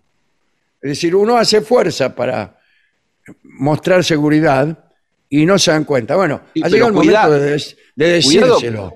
Cuidado porque eso es muy engañoso, porque por ahí usted dice, eh, está tan seguro que, que- que dice que sí a tareas que no tiene idea de cómo se hacen. Claro. Ojo. Pero si no se dan cuenta de que usted es seguro, hay que decírselo. No, ¿cómo le va a decir? eh? Uno por uno ahí le dice, mire, la verdad le quiero decir una cosa. Sí, Me llamo Ramírez. sí. y soy muy, estoy muy seguro de mí mismo. No, No, bueno, no, no. Y ahí no parece. tira, rompe un florero. Bien. Sí, no parece. Infórmate sobre la empresa. Ah, ah, ah. Visita la página web de la compañía. Trata de conocer algo de su historia, su estructura, su funcionamiento. Claro, sí, sí. Porque si, si tienes que pintar los techos, este, te va a ser muy útil conocerlo. Eh, sé puntual. Bueno. Sí. Bueno, eso desde luego. Sobre todo el primer procura día. llegar algunos minutos antes. Eso ya es el ser un ortiva. Sí. No, pero el primer día, estamos hablando del primer día. Es el primer día. Sí, claro. El Yo primer creo día. Llegar antes. Yo creo que hasta 20 minutos antes está bien llegar. Que no hay 20 nadie. Usted empieza a golpear, nadie le abre. Bueno, Toma nota de los datos importantes. Lleva un cuaderno y un bolígrafo, sí. cuaderno rojo, sí. y anota todos los defectos que encuentras. Todos los datos que puedes necesitar. Instrucciones, horarios.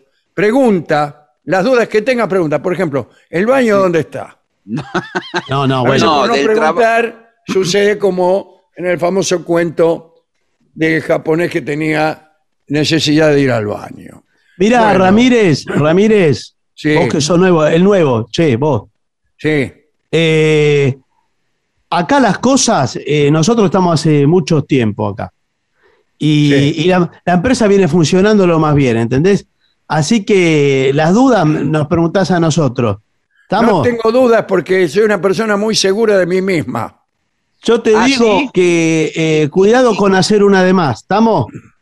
Sí, mirá que Claro, nosotros... porque mucho trabajo, el que, el que se esfuerza demasiado, en realidad está perjudicando a los compañeros. Sí, sí, Claro. Porque pone en entredicho la productividad del resto del concurso y así se contribuye al establecimiento de cánones eh, que son más favorables a los intereses de la patronal. Bueno, por eso, acá mira, eh, no sacamos más de dos expedientes por día. ¿Estamos? Claro, si, Sí, sí. si hay un tercer expediente, ya se deja para el otro día. Muy bien. La primera impresión es fundamental. Sí, señor. Son varios los factores que influyen. ¿eh? Eh, el lenguaje, Sí, claro, si vas a hablar en italiano es, es distinto. el asunto. El lenguaje corporal también, como dice Jules. Sí, por Sí, supuesto. señor. Fundamental. Si usted cada vez que habla se inclina ante los demás, se prosterna, no. lo, eso lo van a tomar para el churrete. Claro, usted tiene que eh, entrar sacando pecho, entrar sacando pecho, y a paso firme. Dice, nuestra mejor tarjeta de visita es la sonrisa. Sí. Sí, no, bueno. Sonríe así. No, pero todo el tiempo ca- eh, cansa un poco, porque está sonriendo desde que Sí, llegó, desde la mañana. Ahora me quedó doliendo a mí. Sí, a nosotros la vista de, de mirarlo. Al expresarnos debemos ser educados, prudentes, amables y seguros. Y nuestra vestimenta ha de ser discreta y esmeralda. Esmerada, esmerada. Ah, Sí. mejor formal, más bien formal, ¿eh? Bueno, pero depende de que sea el trabajo, ¿no? Claro, yo voy a pintar los techos y me vine con un traje cruzado, negro, Sí. Que fue No, el primero claro. sepa, para el casamiento de mi hermano. No, no. igual, igual es mejor ser formal que demasiado informal el primer día. Usted de repente- Claro, usted va en pantaloncito corto Claro. a entrevistar al director de la Biblioteca Nacional. Sí. No, bueno, bueno. pero por eso, pero si usted lo contratan en un, lo- en un lugar de jeans de moda, eh, Sí. de jeans rotos, porque somos... Claro, eh, no así. va a ir vestido con traje de novio. No, claro, y usted tiene que hablar Tiene con que los vestirse con la pilcha que, que hacemos nosotros, señor. Claro. Ahora, ¿se la dan? Yo creo esa que sí. ¿Se Yo la creo da que- o, o la tiene que comprar? No, yo creo que sí, que, el, que, el- que la marca le provee de un vestuario, una muda de ropa básica. Yo Sí, las creo, eh, no- nosotros en, eh, en la firma le estamos dando eh, descuento a los empleados en nuestras ¿Qué prendas. descuento me hace, señor? Le hacemos un descuento del 18% Eh, Pero se lo descontamos automáticamente del salario, las prendas que usted se lleva, ¿comprende? Pero son muy caras, yo no podría comprarlas con este salario. Bueno, pero no importa, de a poco Esta va fábrica acumulando. no es como, como la Ford. La Ford de Henry Ford, no la Ford de ahora. No importa, nosotros le damos vales de... Valerianos.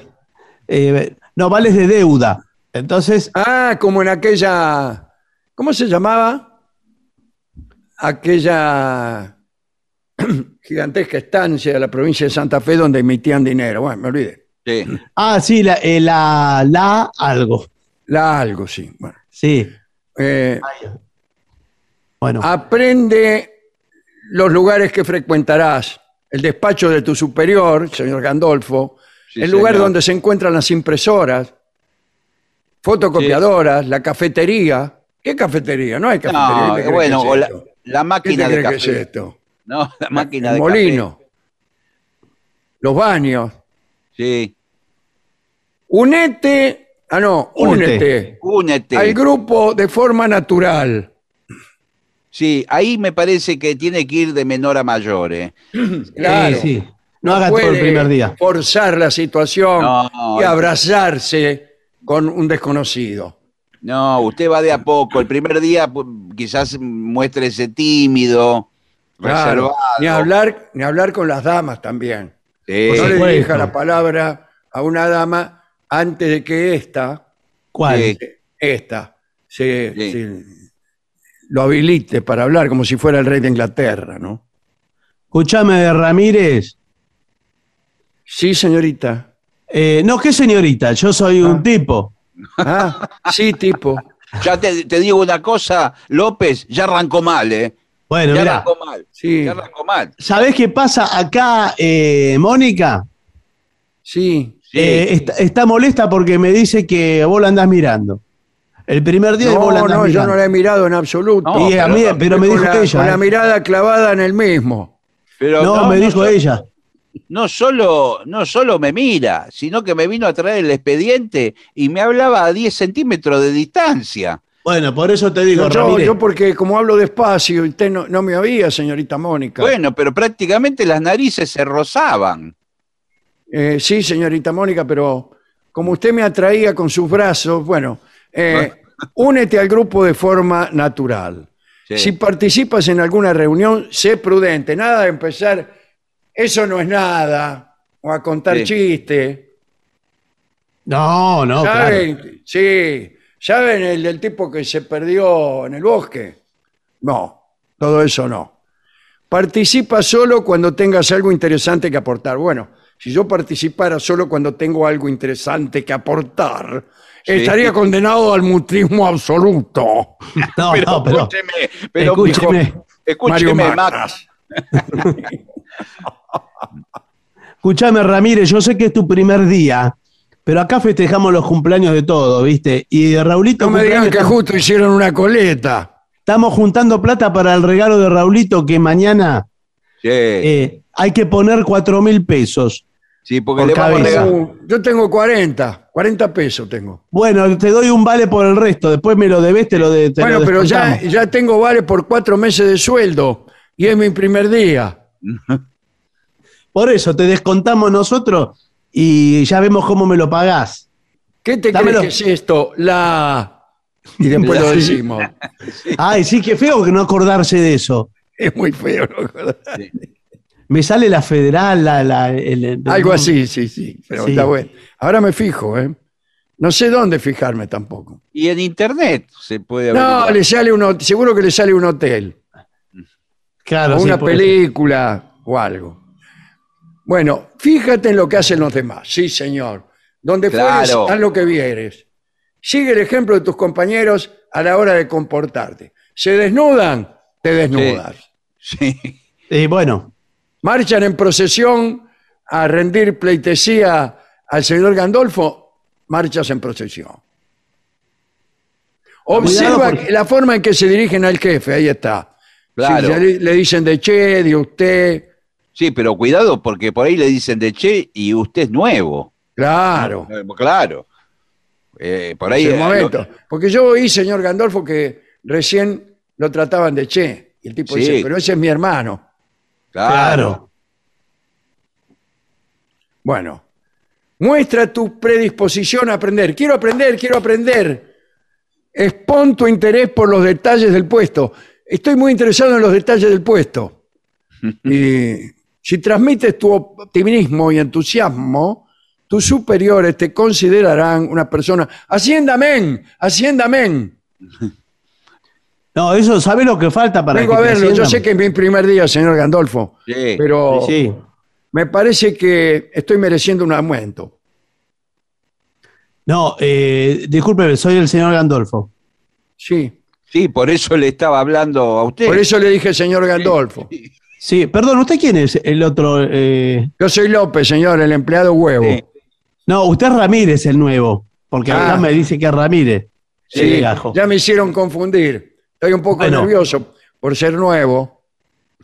Mire, yo tengo anotado que usted eh, ya debe cuatro sueldos por eh, de, de vestuario. Sí, por eso le vengo a pedir un reajuste, señor Gandolfo. Eh, vamos a considerar, porque No le que antes, que antes de que termine la jornada le pida otro. Sí, pero si ya al primer día eh, está pidiendo la forestal. Sí. La forestal, Era- muy bien. La forestal. Muy bien, muy Ahí me bien. Sí. Muy bien. Perdón, podemos continuar. Era Sí, parecido a la federal, ¿eh? Era parecido, algo con F y con L. Em, mire, eh, acá la paritaria que hicieron los empleados nuestros, eh, ya la dimos, le dimos el 2%, Claro, fue el Así año que- pasado. que el año Y fue pasado. una paritaria muy reñida, ¿no? Sí. Sí, muy, muy reñida. Eh, así que va a tener que esperar hasta el otro año. En general damos lo- los años pares, damos un Sí, 2%. Eh, es muy importante que conozcas el nombre de todos. Sí. Sí, sí. Eso se los tiene que aprender de memoria. De memoria. No puede ser que vos, eh, por ejemplo, ponele que trabajás acá en este programa Sí. Sí. y pasan seis meses y, Sí. y uno nombra, sí, pues está el señor Aliberti y vos digas, ¿quién es Aliberti? No, no. No, no, no, No, no puede ser. por supuesto. Pasan seis meses y uno sabe quién es el, el- el director de la radio, tenés que saberlo. Sí, lo que pasa es que eh, nosotros estamos eh, en un... No es que haya sucedido aquí. No, no, no. No, No, no vaya a creer que yo estoy refiriéndome a un hecho que sucedió. No, no, señor. Es un programa de ficción. claro. Usted Igual tiene como- en, el- en un cuaderno a- se anota características Claro. físicas y le pone el nombre al lado, por Le ejemplo. hace como un, eh, como un dibujito y pone Sí. Aliberti y Sí. hace un, un esquema, digamos. ¿no? Sí. ¿Ese es Aliberti? Claro, bigotes, anteojos y Sí. acá le dibujo la voz gruesa. Claro, yo, yo creí que era un mexicano andando en bicicleta. eh. Bueno, usted me dirá que todos son, me salen todos iguales. Sí, le sale todo igual. Todo, el único dibujo es ese.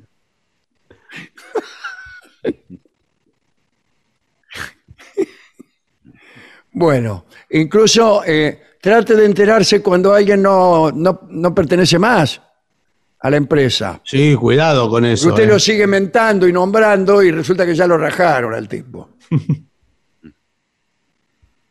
No hay cosa de peor gusto que hablar ante tus superiores de un tipo eh, que ya fue rajado, o preguntar por él, o invocarlo, o citarlo como fuente de las órdenes. ¿Quién te dijo que hicieran eso? Y usted dice, Claro.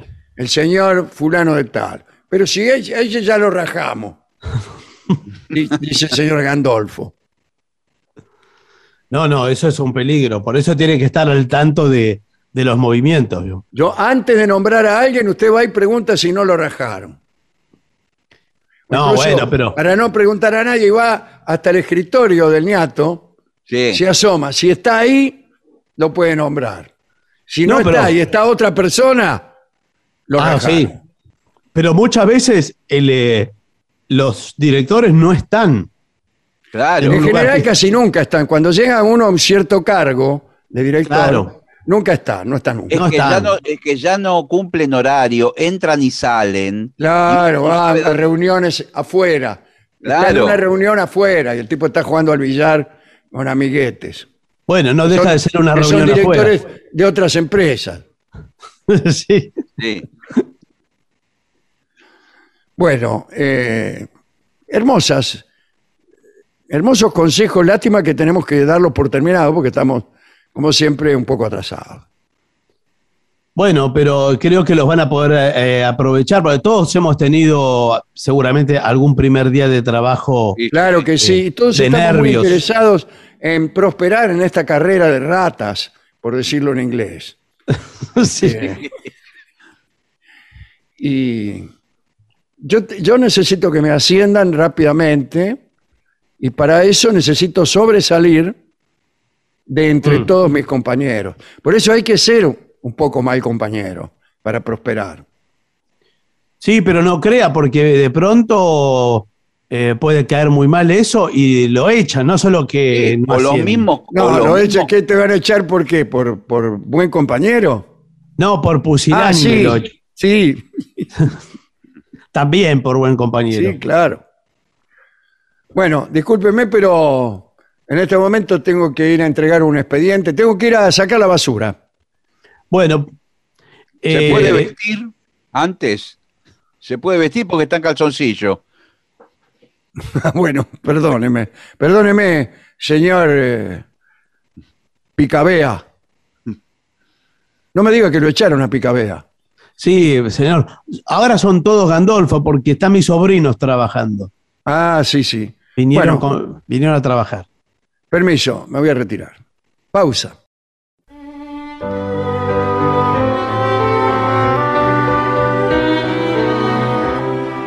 Continuamos en La Venganza Será Terrible y es el momento musical del programa para el cual convocamos a los integrantes del trío sin nombre.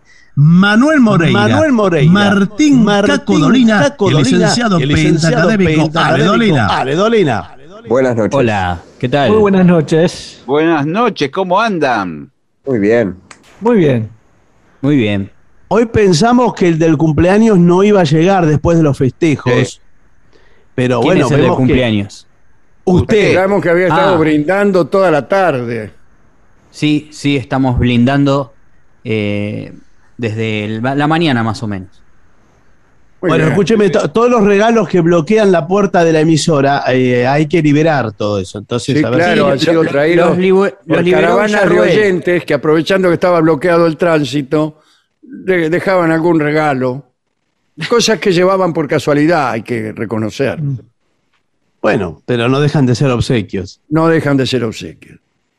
¿Me los puedo quedar? Sí. Sí, por supuesto que son sí. suyos. Bueno, Sí, muchas gracias. sí, si llega a tiempo. Yo le compré Eh, un co- ¿Has un soplado las mismas? Sí, por supuesto. Lo que pasa es que ahora no se puede el, eh, soplar, no se puede No, soplar más no. las velas. No se puede soplar ¿Cómo- nada. ¿Cómo resuelve el problema de apagarlas? ¿Con una manguera? Con la mano. Ah, sí. Hay, hay que aspirársela a la vela. Sí. Apagámela señor. con la mano, suelen Todo decir para adentro. los cumpleañeros. Igual, eh, ya el, el acto de soplar la vela sobre la torta de cumpleaños ya es polémico antes de la pandemia también. Sí, ¿no? señor. Sí, claro. Sí. Era un, era un acto sucio antes de la pandemia. Sí, sí, Sí. no era ya antes. Del que no se hablaba tanto, porque se habla mucho de compartir el mate y cosas por el Claro, cuando ese era pero mucho más sucio. Porque Claro, en el mate por lo menos vos aspirás para adentro. Claro, pero, Pero nadie en- habla de soplar la vela. afuera. Sí, aparte, largás todo ahí. Sí. Sí. Viene. Sí, sí. Y más cuando, cuando uno va eh, creciendo en edad más todavía. Viene como un sí. glaciado. Un glaciado, ¿no? Más velas las que uno tiene que apagar. Claro. Y, y está en peores condiciones para hacerlo. Y claro. Sí, viene el soplido acompañado de una leve tos, eh, Claro. que ayuda igual a apagar. ahí- ese es la peor, el peor de los síntomas. Mucha gente se retira de la fiesta en ese momento. No sea cosa que le conviden un pedazo de torta. Bueno, Bueno, ya que eh, hablamos de, de aire y antes que nos saquen del mismo, eh, a ver, eh, ¿qué trae esta noche el trío? Bueno, como es mi cumpleaños, no voy a presentar nada la canción, la que la presente. Ah, bueno, muy bien. Ah, bueno. Eh, menos mal, porque estaba listo para hacerlo. Eh, es una canción que se llama Lonesome Town. Es una canción que hemos hecho alguna vez eh, y tenemos invitada, esta vez que ya es una invitada estable, que es Lucre López Sanz. Claro, Vino por- aprovechando vino, que estaba claro. en el cumpleaños. Sí, claro, claro, claro porque que- había sándwiches de miga. Sí. Claro, por eso. Vino este, a comer sándwiches, pero bueno, la, le- de paso la agarramos y le dijimos toca y cantá. Tocó. Este, y lo hizo. Eh, y vamos a hacer una canción que se llama Lonesome Town y que está Sí. en la película Pulp Fiction. Sí, sí, Ajá. sí. Eh, es- vos. está en esa película y que también fue versionada por Paul McCartney hace poco eh, con una banda que incluía a David Gilmour. Ah, La- me acuerdo. Sí, que, muy, que lo- muy rockera. Claro. En The Cavern lo hicieron. Eso. Exacto. Sí. Y nosotros hicimos una versión híbrido entre la que está en Pulp Fiction, que es una versión de Ricky Nelson, Hmm. eh, y la de Paul McCartney. Sí, la, la- la canción es de, de Baker Knight. Exactamente, sí, ese es Ah. el auto. Bueno, ¿Y quién la pidió? La pidió Ezequiel por WhatsApp. Bien. vamos.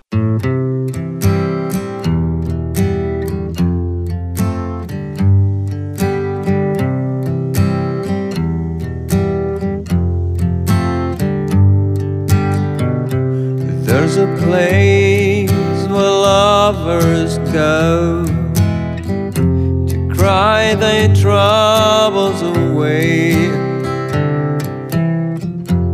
and they call it Lonesome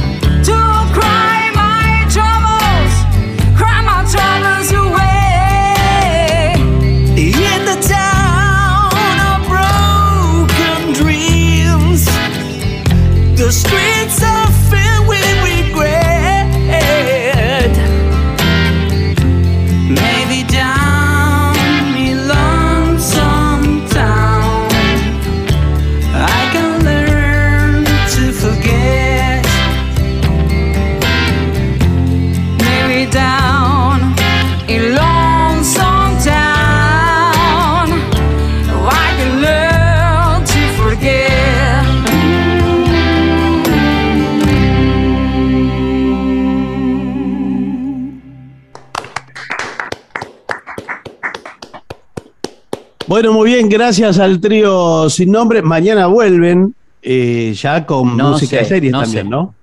Con Bueno, está pedidos. bien. Sí, sí, mañana va a tener cada, que ver. cada vez hay más pedidos de series, ¿eh? Ah, bueno, muy bien. Eh, hoy habíamos hablado de una, no, ayer creo que fue. Eh, Sí, ayer. ¿Cuál? El hombre del rifle. bueno, no, no, no quiero señalar con el dedo nada porque después dicen que hay gente acomodada y todo este tipo de cosas. Seguro que es la que vamos a hacer mañana. Sí, seguramente que sí. Después se la paso. Bueno, 65855580, ¿eh? Ahí hacen los pedidos. Eh, gracias, trío, y feliz cumpleaños, Caco. Bueno, muchas gracias. un Aquí lo han saludado muchos oyentes, ¿eh? Feliz cumpleaños. ¿Qué dijeron? Y nada. Hola, Ah, dijeron. Feliz cumpleaños. Solo eso y, y salían corriendo. Bueno, díganles que gracias. Bueno, hasta luego, amigos. Bueno, trajo la trompeta Guinepi. Sí, la trompeta de metal traje. ¿eh? ¿Y qué? ¿Cuál es la idea? no, serio. Bueno, ¿Qué, qué, qué te toca? ¿Mi bemol? sí, señor. ¿Qué va a hacer entonces? Sorpresa. Bueno, Todo en mi bemol. dele. Un, dos,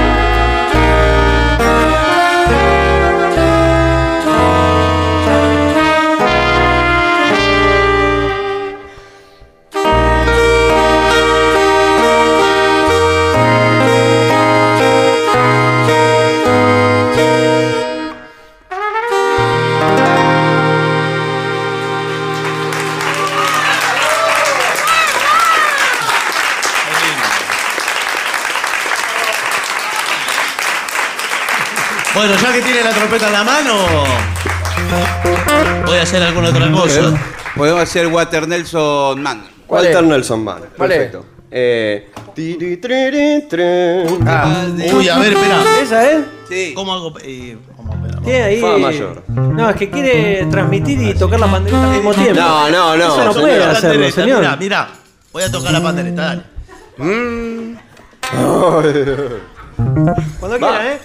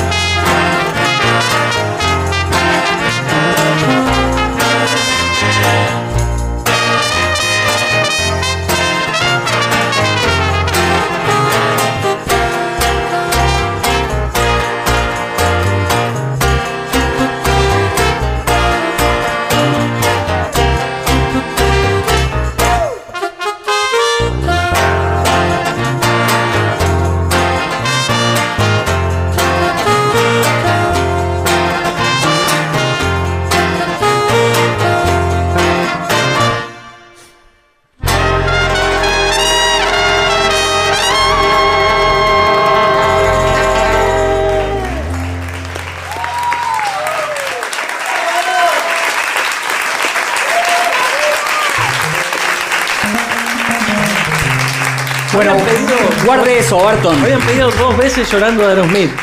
Es verdad. Ah, Ah, llorando de Aerosmith es un. No suena hace rato. Por algo será. En La mayor. La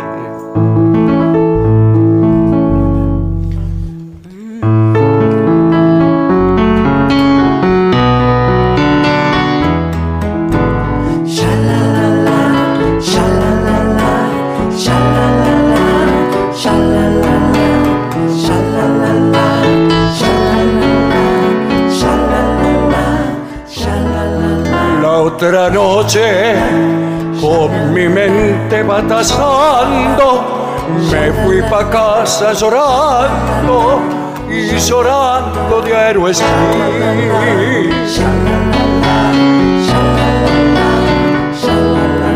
Ya era tarde, pensé que estabas dormida, pero el celo me mataba y llorando de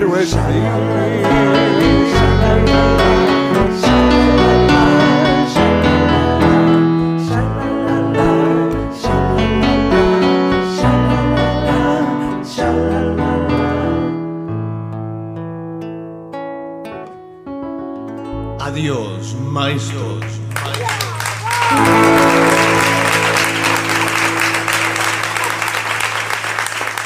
Y para finalizar, dos palabras bastan. Gracias.